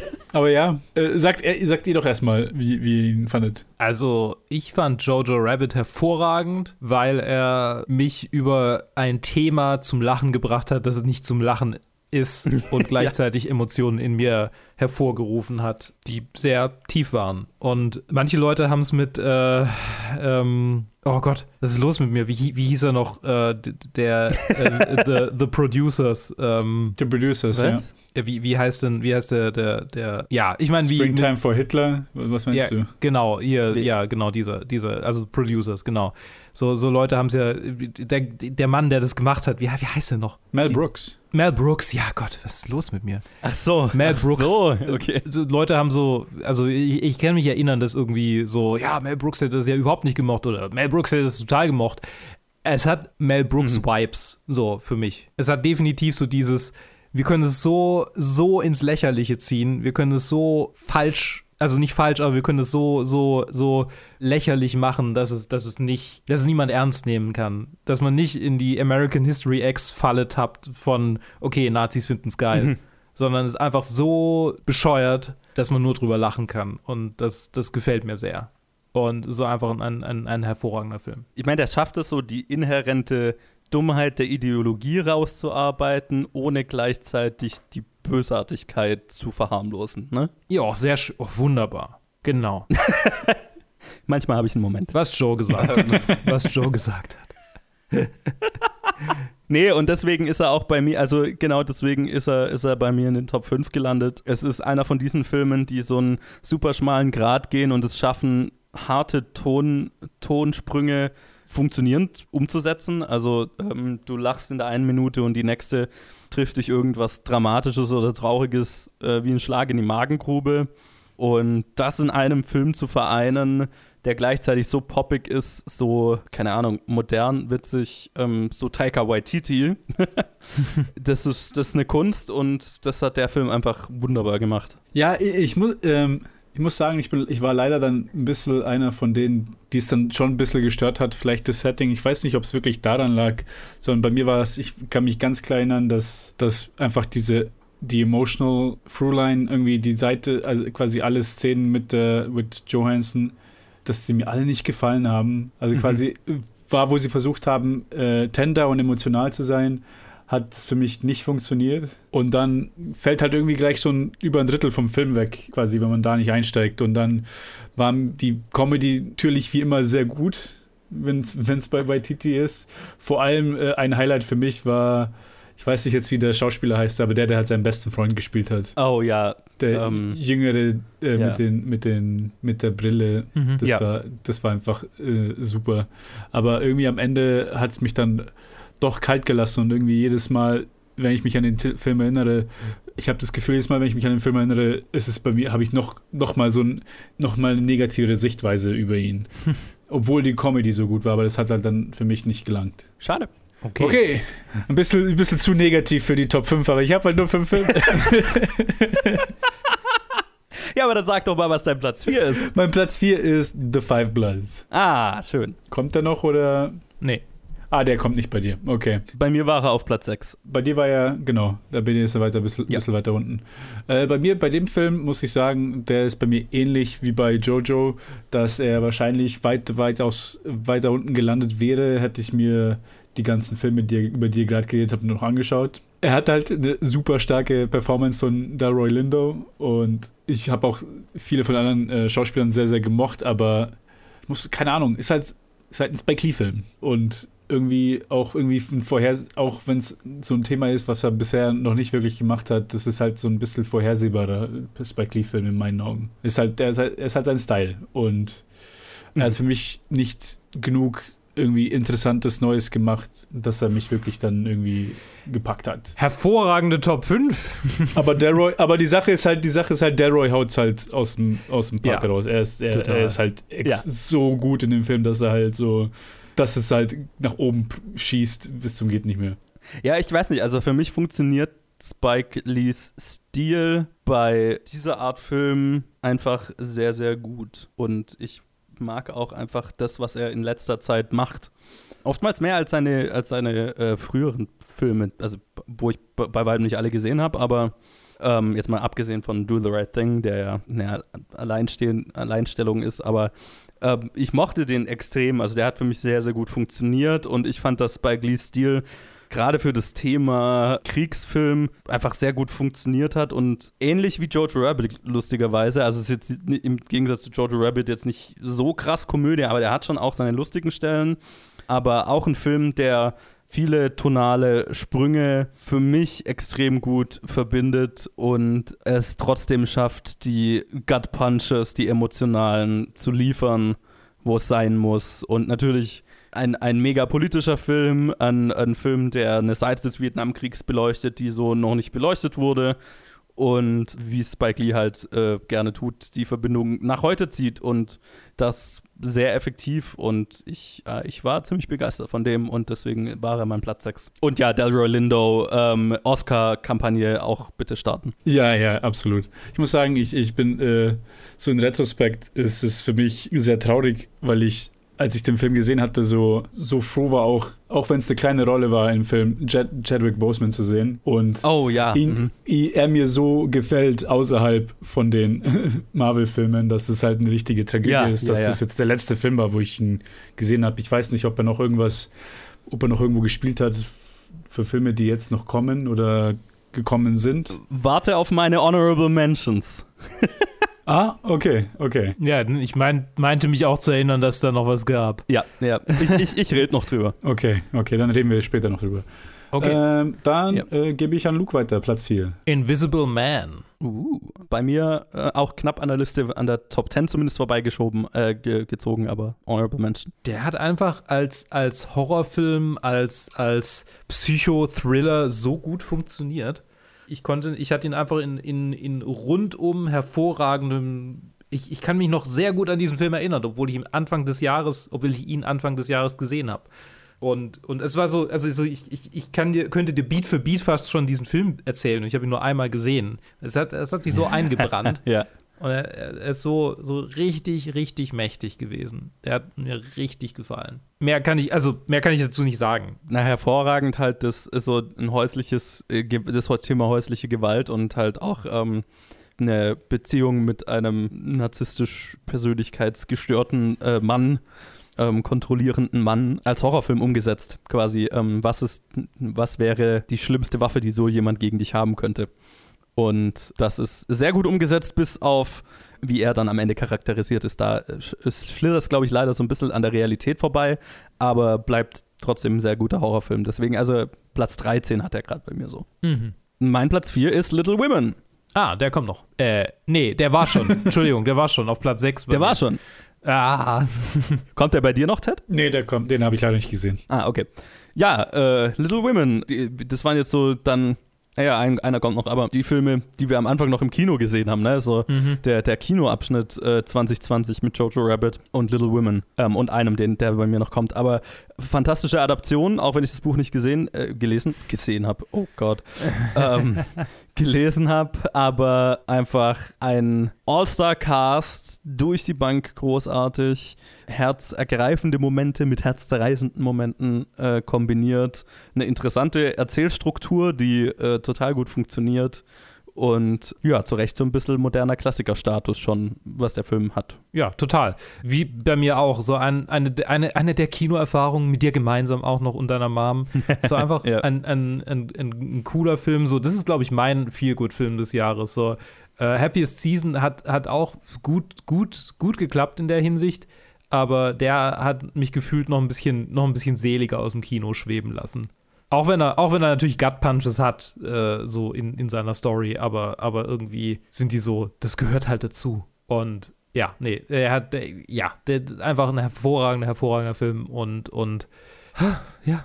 ich wünschte, kann man den gerade irgendwo gucken? Ich, ich will ihn eigentlich nochmal gucken gerade. Irgendwie. Ach, garantiert, der ist, ja, der, der ist jetzt so lang raus, der, den kannst du bestimmt irgendwo streamen. Ja, ich glaube, ich habe Bock auf den Film. Ich glaube, den gucke ich die Tage mal nochmal an. Ich hätte jetzt auch gerade Bock drauf, ja, tatsächlich. Ja, äh, Okay. Dann, was ist denn, nee, Ted, Ted wieder, genau. Was ist denn deine Nummer drei? Oh ja, äh, Nummer 3, äh, Uncut Gems. Der kommt noch. Ah, Der kommt noch. okay, okay, nice. Dann Luke, was ist dein Platz 3? Knives Out. Kommt noch. ja, bei mir auch. was ist, was ist, Joe, wie sieht's bei dir aus? Mein Platz 3 ist The Nightingale. Der kommt noch. Wir haben einfach dieselbe Top 3. Okay, ich, ich, ich glaube, ich kann die Top 3 von Ted kenne ich. Ah, nee, wobei, na, doch, die Top 3 von Ted kenne ich, und, aber ich kann es so ein bisschen von allen abschätzen. Okay. okay, ähm, Platz 2 bei mir ist Palm Springs. Kommt noch. Den habe ich nicht gesehen. Den habe ich nicht gesehen. Das tut mir so leid. Ah. Naja, Ja, was ist denn dein Platz 2 dann, Luke? Uncut Gems. Jetzt können wir über Uncut Gems reden. Okay, jetzt können wir drüber reden. Das ist einer von den Filmen, die ich zuerst, die, die mir nicht klar waren, dass ich den gesehen hatte oder dass wir den als 2020-Film gelten lassen können, weil er ja schon 2019 in den USA rauskam. Deswegen ist es bei mir jetzt ewig her, wo ich den gesehen habe. Aber ich habe ihn immer noch in Erinnerung, wie sehr ich ihn gemocht habe.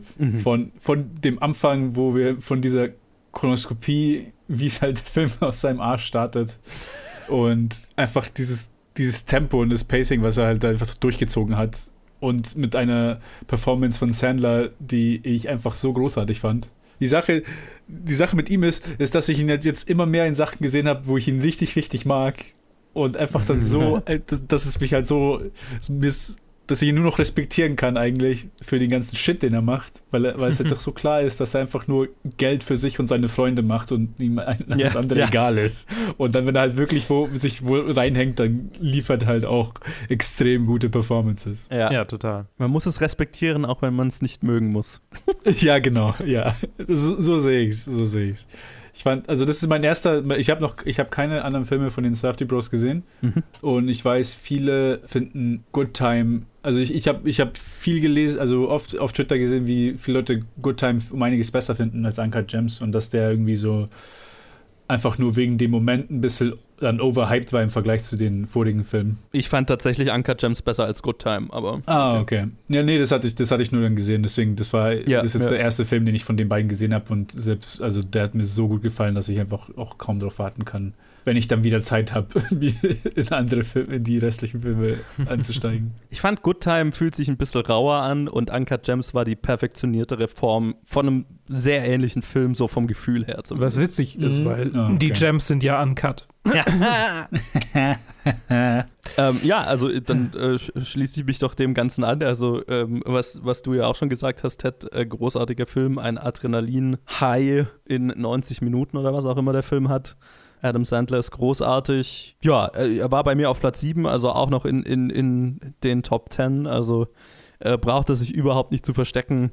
Großartiger Film, auch einer von denen ich, die ich Anfang des Jahres gesehen habe. Ich weiß gar nicht, kam der, kam der, kam bei uns im Kino raus, oder? Äh, ja, in so einem Limited Release, aber nur, glaube ich, für Ja, Woche ja. oder sowas. Genau. Weil ich bin mir nicht, ich muss mal gerade schauen, ob ich den im Kino gesehen habe. Oder verwechsel ich ihn gerade mit äh, Irishman? Nee, ich, ah, Netflix-Release war das, Netflix. ja, ja, das weiß ich noch, aber ich dachte, das wäre so ein, wär so ein Zeitgleich-Ding gewesen. Achso, das weiß ich nicht, aber ich habe ihn auf jeden Fall auf Netflix gesehen, also keine Ahnung. Ja, ich habe ihn auch auf Netflix gesehen. Ja, da muss ich noch was dazu sagen, oder? ja, ja. Speed auf Speed ist äh, tatsächlich eine Letterboxd Review, die mir damals nicht eingefallen ist. Oder Speed auf Koks wäre vielleicht auch ganz gut gewesen. ähm, Oh, das ist gut, ja. Äh, weil der, der, der, die, dieses Adrenalin, das ihr angesprochen habt, das Tempo. Ich meine, ein Film muss schon echt gut sein, dass ich Adam Sandler für Spiel ohne Regeln vergebe. Also, oh mein ja, Gott. nee, nee, es ist einfach ein hervorragender, ich sag das so oft gerade, ne? Es, der, der hat mich echt, echt weggeblasen. Der war wirklich Mhm. von vorne bis hinten ein, ein, ein Rollercoaster. Irgendjemand hat geschrieben, what a Rollercoaster. Und das ist, das ist, das ist einfach dieser Film. Und in Achterbahn wird mir schlecht, von daher muss ich solche Filme gucken. Sehr gut. Ja. Ähm, das war Teds Platz 2, richtig? Nee, Äh, das war, das war mein 3 Lux. und Lux 2. dann kommt jetzt mein 2. Äh, genau. Ja. Mein Platz 2 ist mein Platz 1 für das ganze Jahr, bis ich einen anderen Film gesehen habe und das ist Knives Out. Kommt noch. Ah, nice. Sehr gut. Und zwar genau jetzt. Mein Platz 1 ist Knives Out. Mein Platz 3. Ah, ich, ich, das, das ist ein Film, den habe ich verpasst für ein ganzes Jahr, weil den wollte ich Anfang des Jahres schauen, aber ich habe es halt dann nicht hinbekommen, nicht im Kino, nicht sonst wo. Und dann kam halt Corona und dann habe ich ist halt irgendwie die Liste von Prioritäten hat sich sehr stark geändert und äh, ich hatte ein sehr langes Jahr und ich habe ihn erst letzte Woche zum ersten Mal dann gesehen. Nice. Und obwohl die Vorfreude so groß war und auch ein Jahr lang andauerte, fand ich ihn immer noch so extrem gut. Also am Anfang war ich ein bisschen skeptisch, weil, weil mich weil ich ein bisschen über den Akzent von, von Daniel Craig überrascht war. Ich so, okay, welche, in welche komischen Richtungen wird dieser Film gehen? Ja. Aber im Endeffekt haben mir dann alle diese komischen Richtungen haben mir alle sehr, sehr, sehr gut gefallen. Ich fand, das ist kein Film, wo, wo ich jetzt eine Standout-Performance habe, weil es wirklich nicht wirklich Mhm. um ein, eine bestimmte Person geht und halt die Performance eig- eigentlich auch nicht so wichtig ist, weil das Skript quasi der Star des Films ist. Ja. Und ja, ich fand ihn einfach super, super gut. Ich fand Knives Out so gut, dass ich ihn dieses Jahr, glaube ich, dreimal gesehen habe. Zwei oder dreimal. Als er auf Amazon rauskam, habe ich ihn jetzt nochmal mit meiner Freundin angeguckt und äh, sie fand ihn auch hervorragend. Ist so, so in, meinem, in meinem ganzen Freundeskreis war das irgendwie, als er so auf Amazon rauskam, so eine Welle von, oh, habt ihr Knives Out gesehen? Und ich dachte mir, ha, kam der nicht letztes Jahr raus? Und das war wirklich so, so einfach, ah, ja, der ist, der ist es einfach. Der ist, der ist das, was, was Agatha Christie, den modernen Agatha Christie-Verfilmungen noch so ein bisschen fehlt. Er hat einfach noch so den, den Twist, noch so den, Mhm. den, der funktioniert. So, der wirklich funktioniert. So, die, das, das, was so ein bisschen altbacken ist bei den, bei den Agatha Christie-Filmen, wo es dann, wo es dann so, so, sag mal, sozi soziokulturell so ein bisschen äh, out there ist, so, so über, über dem, was die normalen Menschen irgendwie so denken, ist der Film einfach voll, voll drin in dem, was irgendwie, ja, was, was aktuell ist, was, was passt, was Ja. irgendwie ein, ein, ein guter Kommentar dazu ist, wie es in der Welt abgeht. Absolut. Das ist ein hoch unterhaltsamer Whodunit-Thriller mit einfach knalligen Performances, knalligem Stil, knalligem Skript, der dann noch schafft, eine intelligente Aussage zu haben, ohne sie dir über den Kopf zu hauen. Das schon, also einfach großartig und Ryan Johnson ist halt einfach ein, ein, ein sehr guter Film. Ich wollte gerade sagen Genie, aber ich schmeiße ja nicht gern mit dem Geniebegriff um mich, aber ist er schon irgendwo. Also ein, ein Regisseur, bei dem ich jedes Mal gespannt bin, egal was er macht, ich muss es sofort sehen. Ja, kann ich, ab- kann ich ab jetzt nur zustimmen. Ich, ich, ich, ich meine, ich kannt, ich war, ich kannte ihn nicht vor Last Jedi, beziehungsweise die Filme, Mhm. die ich gesehen hatte, mir war nicht bewusst, dass ein Ryan Johnson-Film. Für mich war es kein, kein Regisseur, wo ich, beziehungsweise als ich diesen Film gesehen habe, war ich noch nie nicht wirklich so in, in Movies drinnen, wie ich es jetzt bin, und dann habe ich nicht wirklich über Regisseure und so nachgedacht. Ich habe halt, hab mir halt Looper angeschaut und nur war ein cooler Film. Und jetzt halt seit Last Jedi ist er so, okay, ja, und jetzt vor allem seit dem Film ist halt dann so, okay, der Typ macht halt richtig, richtig gute Sachen. Also auch einfach, ja, Drehbuch super. Es gab, äh, es hat der Welt äh, Chris Evans in den Pullis beschert. Also ähm, der Film hat einfach der Welt einen großen Gefallen getan. In jeglicher Hinsicht. Zwei Sachen fand ich so ganz lustig für mich, weil ähm, erstens war, ich habe erst vor kurzem, habe ich wieder dann gedacht, ich wollte mir Hereditary eventuell nochmal anschauen und dann einfach Toni Mm, Collette, einfach mhm. nur diesen, dieses Kontrast einfach im Kopf zu haben, weil ich, weil ich mir vorhatte, den anderen Film auch anzuschauen und dann sie dann in dieser Rolle zu sehen, ist dann so, okay, das ist unerwartet. Irgendwie, ich glaube, auf Ja, Letterboxd ja. habe ich gesehen, wie jemand äh, genannt, gesagt hat, so, ja, und hier ist Toni Collettes beste Rolle, sie spielt Gwyneth Paltrow. Und dann so, okay. das ist, passt irgendwie. Das, das andere, was für mich super lustig war, was voll äh, einfach nur random ist, ist, dass ich vor kurzem auch so ein Game Grumps Ding angeschaut habe, einfach so ein Let's Play Ding und da war halt Jamie Lee Curtis mit dabei und die haben Mario Party gespielt. bitte was? Und sie hat halt die ganze Zeit Shit-Talk gemacht zu den Game Grumps.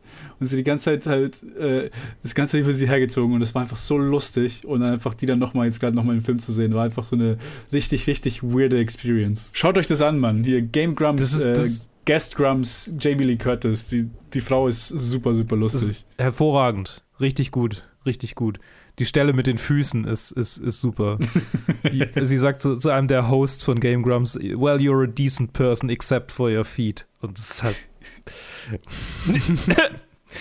Okay. Ah. Nice. ah, ja. Ja, ich glaube, meine Nummer eins ist dran, oder? Ja, ich glaube, ich weiß, was es ist. Ja, The Nightingale. Yes.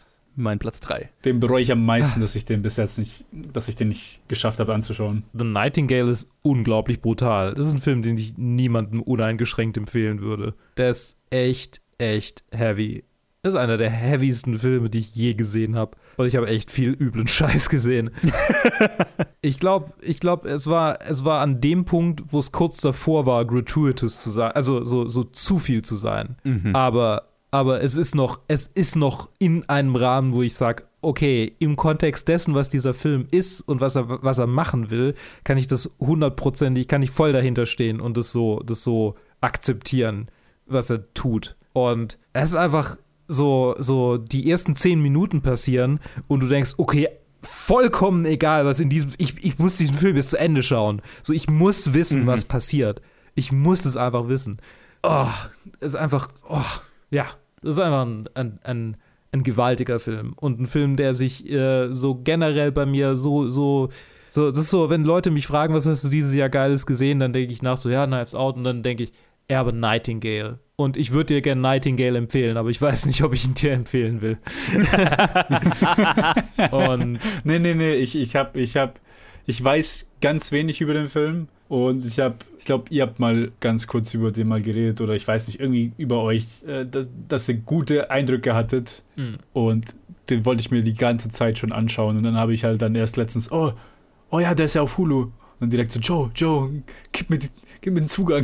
Und dann habe ich ihn trotzdem nicht geschafft anzuschauen. No. bitter, bitter. Aber den werde ich jetzt dann anschauen, weil Stattdessen habe ich mir Joes Nummer 1 angeschaut. Naja, genau. Mhm. Ja, äh, sage ich gleich, was es ist. Ihr wisst es ja eh schon. Ähm, ja, Nightingale muss ich auch noch kurz was dazu sagen, als meine Nummer 3 ist. So ein Film, der äh, dir alle 10 Minuten in die Magengrube schlägt und du sagst, oh, bitte mehr.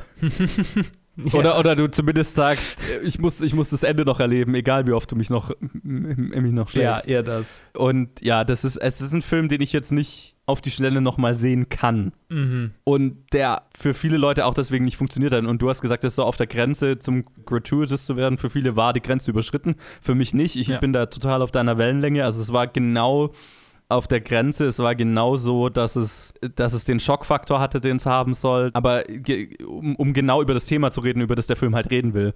Und das so brutal nachfühlbar zu machen, wie es nur geht. Und was bei dem Thema mit Sicherheit auch irgendwo nötig ist. Und das ähm, ist ein Film, den, den, den habe ich nicht so schnell wieder vergessen. Ja.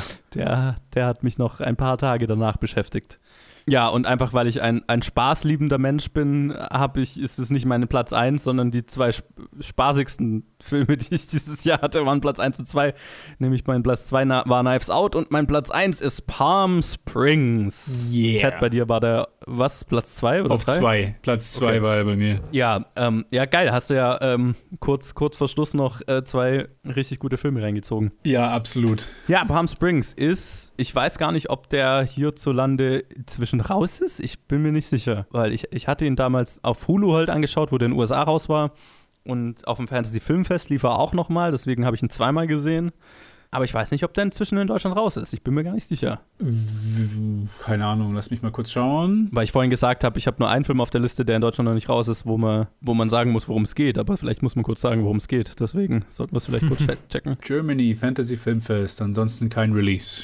Okay. Ja, ich schaue gerade auch. Nee, ist zum Streamen nirgendwo verfügbar. Aha, okay. Ja, dann ähm, reden wir mal über einen Film, den man nur schauen kann, wenn man sich äh, Umstände macht. also für alle, wir haben ihn ja auch noch nicht reviewed, deswegen ich sage kurz, worum es geht. Palm Springs ist ein Film äh, von Max Barbakoff ähm, mit Andy Samberg und Kristen Milioti und J.K. Simmons und vielen, vielen, oh, vielen, vielen mehr. Ist äh, von den Lonely Island Jungs die erwachsenste Produktion, die die wahrscheinlich bisher gemacht haben. Spoilt man, worum es genau geht, Ted? Ähm, ich meine, äh, das- damit fängt der Film an. Die Premise können wir ja schon, also Ja, okay. Also, ja, okay, okay. Wir, wir sagen die Grundprämisse.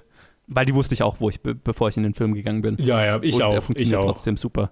Weil ich, ich glaube, er ist noch besser, wenn man überhaupt nicht weiß, was einen erwartet, aber also vielleicht, wenn man, wenn man den jetzt noch unbedingt sehen will dann und, und völlig unvoreingenommen reingehen will, dann vielleicht weghören, aber wir nicht spoilen.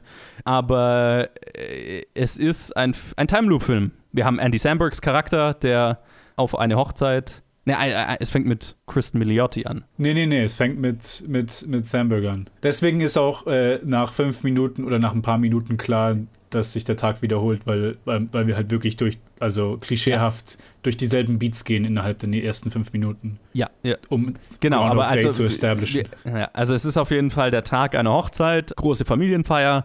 Kristen Milioti spielt die Schwester der Braut. Sie ist vor Ort, äh, lernt auf der Hochzeit einen äh, Typ kennen, gespielt von Andy Samberg, äh, folgt ihm so ein bisschen durch die Nacht und schlafen fast miteinander und dann wird das Ganze unterbrochen auf eine Art und Weise, die ich jetzt nicht spoilen will. Äh, sie folgt ihm in eine Höhle, die merkwürdig glüht und dann wacht sie am selben Morgen nochmal auf und ist plötzlich mit jemandem in einem Time Loop gefangen, der dort schon eine ganz lange Zeit hängt. Also als Andy Sambergs Charakter. Und mehr würde ich über den Film überhaupt nicht sagen, plotmäßig. Aber es ist auch wieder einer von diesen Filmen, die ernst mit witzig äh, extrem gut verknüpft. Ist auch ein Film, der auf dem Fantasy Filmfest extrem gut funktioniert hat, weil einfach das Publikum die witzigen Beats halt mega gefeiert hat. Also das mit dem Publikum zu sehen war einfach äh, großartig. Und ich stehe auf Time Loop Filme, wenn sie richtig gut gemacht sind. Ich habe ja auch die Happy Death Day Filme extrem gefeiert und die haben einen ähnlichen Vibe, so die mit dem mit demselben Genre extrem intelligent umgehen. Und hier hast du dann halt noch den tieferen Aspekt drin, dass Andy Samberg so fucking lang in diesem Time Loop steckt, dass er sich nicht mehr an sein vorheriges Leben wirklich erinnert, dass er halt äh, also extrem nihilistisch durch die Welt geht. Und das ist so ein bisschen das Thema des Films, dies, das zu hinterfragen oder auf den Kopf zu stellen. Und die beiden sind halt einfach ein. Äh, es ist ja noch dazu einfach eine gute romantische Komödie fast schon, weil die beiden Mhm. halt auch einfach ein, ein super Paar sind. Oh mein Gott. Ja, die Chemistry ist einfach, ist einfach super. Ja, die macht den Film fast. Extrem gut. Sie macht den Film, also sie macht den Film aus. Andy Samberg mag, mag man ja sowieso in solchen Rollen. Bei mir, bei, ich habe ihn auf Hulu Ja. angeschaut und dann hat Hulu einfach direkt Pilot Episode von Brooklyn 99 dahinter geschaltet. und ich so, ja, okay, meinetwegen schaue ich mir auch an, so um 2 Uhr morgens. jetzt jetzt hat ihm doch mal ein bisschen mehr Bock, noch Adam, Andy Samberg noch mal ein bisschen mehr von ihm zu sehen. Und er ist, er, er ist halt auch äh, also überraschend ernst in dem Film auch, ne? Also ich habe ihn noch nie in so ernsten äh, Rollen gesehen. Also er ist schon hier auch sein charmantes, witziges Comedy selbst, aber halt auch durchaus sehr viel, sehr viel emotionaler, sehr viel tiefgründiger und ähm, auch das macht er halt fantastisch. Mm, mm. Plus äh, Jackie Simmons in einer kleinen. Und, J- Ja. J.K. Simmons ist ein kleines Highli- Highlight. Jackie Simmons Ja. hat, den mag ich auch überall, wo ich ihn, wo er in jeder kleinen Rolle, wo er auch taucht, liebe Ja. ich ihn. Auch seit für die letzten äh, beiden Filme, die wir be- besprochen haben, da war auch Lakeith Stanfield dabei. Einfach, es gibt einfach manche Schauspieler, die mag ich halt überall, auch egal wie klein Ja. die Rolle ist, wo sie reinkommen. Und Jackie Simmons das ist definitiv einer davon. Absolut. Ja, Auch äh, kannst dich noch auf was freuen, Luke. Auf ja, jeden Fall. absolut. Was, was mir noch super gefallen hat, ist, dass äh, Conor O'Malley in dem- diesem Film war. Das ist Oh ja, genau, der ist ja auch ein, ein, ein amerikanischer Comedian, der gerade halt eigentlich ziemlich viel weirden Scheiß macht auf YouTube und halt auf, auf Online-Plattformen. Zum größten Teil, wo er eh einfach nur durch die Straßen läuft und einfach den weirdesten Scheiß einfach brüllt und einfach Menschen, Menschen also so fast, also im Prinzip so Eric Andre-Style, aber so Fake Journalist-mäßig. Der Typ ist super, super witzig und ich fand es auch sehr cool, ihn jetzt hier in dem hier drin gesehen zu haben. Er könnte auch einfach ein Bruder von Andy Samberg sein, so, ne? So vom Aussehen meine ich jetzt noch. Ja, ja. Ich Okay. Hab ihn gar nicht, ich habe ihn gar nicht vor Augen. Ich habe ihn gar nicht vor Augen. Ich weiß gar nicht, wie er aussieht. Ich, ich war gerade damit abgelenkt zu überlegen, was ist meine, wie ich meine äh, äh, Honorable Mentions jetzt noch aufteilen soll. Deshalb war ich gerade kurz ein bisschen abwesend. So. Aber ich bin, ich wäre tatsächlich dafür auch soweit. Dann äh, leg doch mal los. Sind die bei dir denn gerankt oder sind die in keiner bestimmten Or- Order? Die sind in keiner bestimmten Reihenfolge. Ähm, es sind tatsächlich sechs Stück sogar. Borat 2 ist tatsächlich in meinen Honorable Mentions gelandet. weil, hört euch mal unsere Review dazu an. The Hunt äh, ist in meinen Honorable Mentions gelandet, weil ich mag ein gutes Trolling und wenn es dann noch, ein, noch, ein, noch dazu ein witziges ist, dann ist es umso besser. Happiest Season, unglaublich cute, wahnsinnig, wahnsinnig cute. Äh, aber letztendlich, dass die toxische Beziehung am Ende hält, war so ein bisschen das Wermutströpfchen. Wo man jetzt drüber streiten kann, ich weiß, ich weiß, ich weiß. Aber ja, Ja. also genau, das war so aus meiner Sicht ein bisschen Wermutströpfchen. His House, hervorragend funktionierender Horrorfilm, haben wir drüber geredet, äh, macht viele Dinge so anders, so neu, so cool. Mank hat mir, hat mir tatsächlich überraschend gut gefallen. Äh, er ist ein bisschen, er ist ein bisschen pandering, ein bisschen sehr so, die alten Zeiten, ne, die alten Zeiten, ne. Aber irgendwie, es hat mich gekriegt und der Charme von Gary Oldman war, war noch dazu einfach. Und zuletzt The Five Bloods. Nicht zuletzt, bei weitem nicht zuletzt. The Five Bloods hat es knapp, knapp nicht geschafft. Wäre bei mir auf Platz 12 gewesen. Ähm. Übrigens, äh, was ich nur zu Mank noch sagen wollte, eine Sache, wo ich mich mega geärgert habe, dass ich die im Review nicht erwähnt habe, die, die, die mir vor dem Review aufgefallen ist und die mich mega genervt hat bei dem Film dann so im Nachhinein war, was auch so ein unsäglicher Trope ist, dass die, seine Ehefrau wurde ja gespielt von äh, Tuppence Middleton, ne? Ja. Die gute, also 20 Jahre jünger ist oder mehr als 20 Jahre jünger ist als Gary Oldman im echten Leben, waren die beiden gleich alt. Oh. Ah, shit. Okay, ja. Ja. Das ist. Ja, das, also das äh, hat den auch so ein bisschen davon abgehalten, in meinen Honorable Mentions zu landen, weil das halt schon echt eklig ist, so ein bisschen. Ja, ich habe äh, 24 Honorable Mentions. Deswegen, ich, ich versuche mich kurz zu halten. Ähm, die sind tatsächlich gerankt. Jetzt auch nicht so streng gerankt wie die Top 10, aber ich habe ich hab mir halt so ein bisschen Gedanken gemacht dazu. Platz 11 wäre bei mir Never, Rarely, Sometimes, Always. Der war bis kurz zuletzt in der Top 10, bis ihn Black Bear rausgekickt hat. Ein super effektives Abtreibungsdrama. Äh, Bereue ich sehr, dass der nicht in meiner Top 10 landen konnte. Toller kleiner Film. 1917 ist auf Platz 12, haben wir alles dazu gesagt. The Invisible Man auf Platz 13, ebenso alles dazu gesagt. Platz 14 ist eine Doku, die einzige Doku, die bei mir drin ist, die ich sehr effektiv fand. For Sama, was so ein bisschen so ein Video-Diary von einer syrischen Mutter ist, die quasi ein Kind zur Welt bringt im Krieg, eine kleine Tochter und der quasi so einen Film macht, um ihr zu zeigen, wie die Umstände ihres, ihrer Geburt und ihres Aufwachsens waren. So äh, mega herzergreifend. Äh, The Assistant ist Platz 15, ein mega kleiner Film, der nur den Alltag einer Assistentin eines nie groß thematisierten Hollywood-Executives äh, ist, wo sich nach und nach, ohne dass es angesprochen wird, einfach nur das extrem MeTooige Work-Environment herausstellt, ohne dass der Film ein Thema draus macht, groß, aber es ist halt einfach, es ist fast ein Horrorfilm ohne dass arg viel passiert. Emma ist auf Platz 16, äh, super äh, cutes Period-Piece mit äh, Anya Taylor-Joy. Äh, Platz 17 ist The Color Out of Space, ein wunderbarer äh, Double-Feature mit Mandy. Ein Nicolas Cage dreht durch in hochstilisiertem Sci-Fi-Horror großartige Lovecraft-Adaption. Uh, The Vast of Night ist dann auf Platz 18, haben wir vorhin schon drüber geredet. Platz 19 ist The Platform, uh, weiterer High-Concept Netflix sozialkritischer Horrorfilm. Äh, His House ist dann auf Platz 20 bei mir, haben wir, hast du auch schon kurz erwähnt gehabt, ähm, quasi die, die Flüchtlingskrise als Horrorfilm extrem gut eingefangen. Hashtag Alive auf Platz 21, äh, tolles kleines äh, Zombie-Drama aus Südkorea. I'm No Longer Here ist Platz 22, ein super kleines, obskures Netflix- Original über, ja, auch so ein bisschen Immigrationsdrama, ein Film aus Mexiko. Äh, sea Fever ist Platz 23. Toller, wenn nicht auch gerade krass neuartiger, aber saugut gemachter Horrorfilm auf hoher See.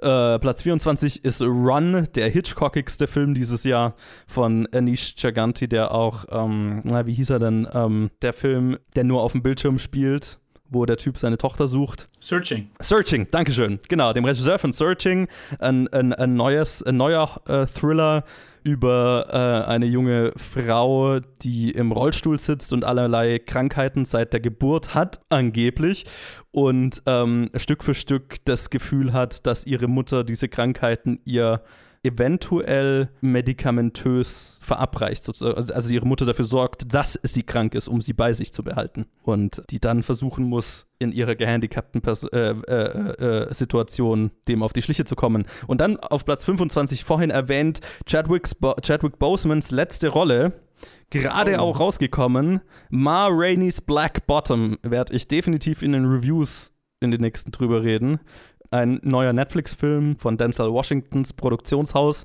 die so ein bisschen sich den Theateradaptionen äh, verschrieben haben. Fences war von denen und hier äh, spielt Viola Davis eine, also es basiert auf einer wahren Geschichte. Viola Davis spielt Ma Rainey, ein äh, Blues-Ikone, die Mutter des Blues wird sie auch genannt und Chadwick Boseman spielt ihren sehr cocky Trompeter, der eigentlich eine eigene Karriere starten will. Großartiger Film, reden wir dann drüber. Und jetzt kommen so ein paar hier noch in der Liste, da, die noch in Deutschland noch nicht raus sind, wie zum Beispiel Cachillionaire, ein sehr weirdes kleines Indie-Drama, das ich sehr empfehlen kann, wenn man es irgendwo erwischen kann. Possessor ist dann auf Platz 27, der Film von äh, David Cronenberg, Nee, Brandon Cronenberg, David Cronenbergs ja. äh, Sohn, so rum, genau. Es steht seinem Vater in nichts nach, sage ich mal, was den, was den Body Horror angeht. Ein Albtraum von einem Film auf dem Fantasy Filmfest gesehen. Dann First Cow auf Platz 28. Ein A24 4 zu 3 Period Piece über zwei Leute im, im 18. Jahrhundert in den USA, in den frühen Zeiten, die ihr Glück in Bäckereigütern finden wollen und indem sie die Milch der ersten Kuh in diesem Territorium stehlen, die quasi der reiche Landlord sich angeschafft hat und die sie nachts melken. Super süßer kleiner Film. Dann Platz 29 Trial of the Chicago 7 haben wir in den Reviews besprochen, fand ich gut. Host ist Platz 30, der im Lockdown gedrehte äh, Zoom-Horrorfilm. Dann The Half of It auf Platz 31, äh, nette kleine Netflix äh, Coming-of-Age-Romanze. Äh, I'm Your Woman habe ich äh, letzte Woche reviewed auf Platz 32. Äh, sehr effektive, äh, auf den Kopf stellen des Gangster-Genres. Und dann auf Platz 33 Underwater, was einfach äh, auch so ein bisschen Lovecraftian angehauchte Creature-Feature. Ja, war einfach cool. Und Tiger Tail zu guter Letzt auf Platz 34. Ein äh, sehr süßes kleines Migrationsdrama. Huh. Wow. Damn. Das war, Ja. das war, das war ein Haufen Filme. Ich wollte noch vorschlagen, ob ich, ob ich meine Top 10 von der von Mubi noch reinhauen kann, weil ich sonst ansonsten so wenig zu dem Film gesagt hat. Aber jetzt nach der großen Liste, vielleicht reicht es auch schon. Du, wenn du willst. Warte. Okay, warte, warte, warte. Weil weißt du was? Ich, ich, ich habe gerade ein bisschen durch Letterbox geklickt während, während, während der Aufnahme und dann sehe ich so, ah, ich habe ja eine Mubi-Liste gemacht für 2020 für die Filme, die ich da gesehen habe. Und ich kann ehrlich sagen, das kommt mir wie vor fünf Jahren vor, dass ich diese Filme gesehen habe. Ich kann, keine von diesen Filmen kommt mir so vor, als ob ich ihn dieses Jahr gesehen habe in dieser Liste. Aber ja, äh, aber es waren äh, ziemlich viele coole dabei. Äh, ich gehe mal auch ganz schnell durch. Ich nehme einfach die, die, die, meine Top 10 die ich da habe. Äh, auf 10 war der Elephant Man von David Lynch, was ein Hm, nice. extrem Achterbahnfilm ist, was Emotionen angeht. Highs und Lows sind sehr hoch und sehr tief, sehr traurig und sehr glücklich an Stellen. Ich packe mal hier zusammen auf 9, 6 und 4 habe ich Chaplin-Filme. The Gold Rush, City Lights, das wir, das wir erst vor kurzem ähm, bei Top 250 besprochen haben und The Kid. Dann habe ich zum ersten Mal Tangerine und Florida Project gesehen, beides auf Movie. Nice. Haben mir beide sehr, sehr gut gefallen. Dann Ran, der letzte Samurai-Film von Kurosawa, seine Adaption von King Lear von Shakespeare von 85. Nix. Dieser Film sieht so gut aus. Oh, ich habe ihn seit einer Weile auf Blu-ray und ich warte nur drauf, äh, in der richtigen Stimmung zu sein, ihn endlich zu schauen. Ja, ja. Abgesehen davon, dass es halt einfach ein- auch ein sehr guter Film ist, äh, äh, es ist wunderschön. Äh, vor allem, was er mit, mit Farbe macht, da ich ja eigentlich nur seinen Sam Samurai halt Schwarz-Weiß-Film kenne bis, bisher. Dann zwei weirdere Filme. Einmal The Milky Way von Luis Buñuel. Da geht es irgendwie darum, um zwei Pilger, die latschen halt aus Frankreich nach Santiago de Compostela und zwischendurch gibt es einen Haufen Debatten über das Dogma des Katholizismus der letzten tausend Jahre und man switcht so surreal, random in die, in die Vergangenheit rein, in, ins Mittelalter, in die, ins, in die Renaissance und Leute, also es geht einfach random hin und her zwischen diesen Charakteren und es geht halt, halt die ganze Zeit um die katholische christliche Religion und halt verschiedene Dogmen und verschiedene Leute, die sich halt über bestimmte Sachen streiten in, in, der, in der Region, also aber ziemlich banal und ziemlich aber auch interessant. Dann so der, der Film, der ganz weit äh, out, of out of left field war für mich, war Marketa Lazarova von František Vlačil. Der wird als der beste tschechische Film aller Zeiten von tschechischen Kritikern Wow. gehandelt. Und es ist ein unglaublicher Film. Also es ist halt auch so, es geht ums Mittelalter, ums äh, in, in Osteuropa und es ist sehr, sehr grimm. Es ist schwarz-weiß, es, es sieht extrem gut aus. Und äh, es ist auf eine Weise sehr, ah, sehr naturalistisch, aber, aber auch äh, auf eine sehr. Ich kann es ich kann's sehr, sehr schlecht beschreiben, aber es war einfach ein unglaublich, äh, unglaublich, unglaubliches Erlebnis, den Film zu sehen. Also es war absolut, absolut äh, super empfehlenswert. Und dass das ein, der beste Film eines Landes ist, kann ich, kann ich mir sehr gut vorstellen. Dann, mein liebster Film, den ich auf Movie gesehen habe, war nochmal David Lynch, äh, Mulholland Drive. Ich weiß nicht, ob ihr den gesehen Nice. habt, aber nee, noch nicht. Ganz oben auf der Liste. ein, ein das, ist, das ist so ein Film, da ich auch ein David Lynch-Fan bin. Es ist so einer, wo der Hype schon immer sehr, sehr groß war, weil ich immer nur Mhm. erstklassige Sachen über diesen Film höre und halt dieser Film halt wirklich den ganzen Hype halt auch verdient und ich ihn einfach liebe. Ist einfach Ja. so guter Film und über David über seine über, bei David Lynch will ich nicht allzu viel über seine Filme erzählen, es ist besser sie halt auch blind anzuschauen, aber es ist extrem extrem guter Film und vielleicht auch sein am einfachsten zugänglich, zugänglicher Film, den er den er gemacht hat, von denen, den ich gesehen habe, würde ich sagen. Und das war eine Movie Top 10. Ich weil ich habe Nice. ich habe überlegt, ob ich noch eine extra, extra Episode dazu mache, weil ich das letztes Jahr anscheinend gemacht habe und das voll vergessen habe. Aber ich dachte, bevor ich da, haue ich die lieber in fünf Minuten durch, anstatt da noch eine Episode drüber zu machen. Weil ich die meisten Ja, ja, mich ja, mal ja. erinnere, dass ich die dieses Jahr gesehen habe. So, Okay, 2020. Okay. 2020, what a shit show. Um das äh, Plakat der äh, Netflix-Mockumentary Death to 2020 zu zitieren, die ich nächstes, nächste Review-Episode reviewen werde, die ich gerade gesehen habe. Ja, was ein, was ein Jahr. Also ein Ausnahmejahr in jeglicher Hinsicht. Ich bin gespannt, wie es 2021 weitergeht. Wann wir wieder normal in Kinos gehen können, keine Ahnung. Im Sommer vielleicht? Es, es, es darf gehofft werden. Schauen wir mal. Ja, ich meine, was mir so vom Filmjahr 2020 so ein bisschen hängen geblieben ist, ist, dass ja kaum Blockbuster rauskamen und dass ich sie auch nicht wirklich vermisst habe. Weil ich habe definitiv genug Gutes gesehen. Und ich fand es eigentlich ganz angenehm, mich mal so ein bisschen auf die, auf die, bewusster auf die kleineren Filme konzentrieren zu können, ohne dass es jetzt ähm, zusätzlich noch gemacht werden muss. Ja, tatsächlich, ich, ich, ich hatte mich anfangs ganz gefreut, irgendwie Zeit für Serien zu haben. Und da habe ich gar nicht mehr so wahnsinnig viele Serien geguckt. es, war, es war irgendwie viel dieses Jahr, was, was noch so war. Deshalb äh, bin ich manchmal nicht so richtig dazu gekommen, so wahnsinnig viel zu schauen. Aber was ich gesehen habe, hat mir schon teilweise wirklich gefallen. Was mir gerade noch eingefallen ist, Witcher haben wir gar nicht erwähnt am Anfang.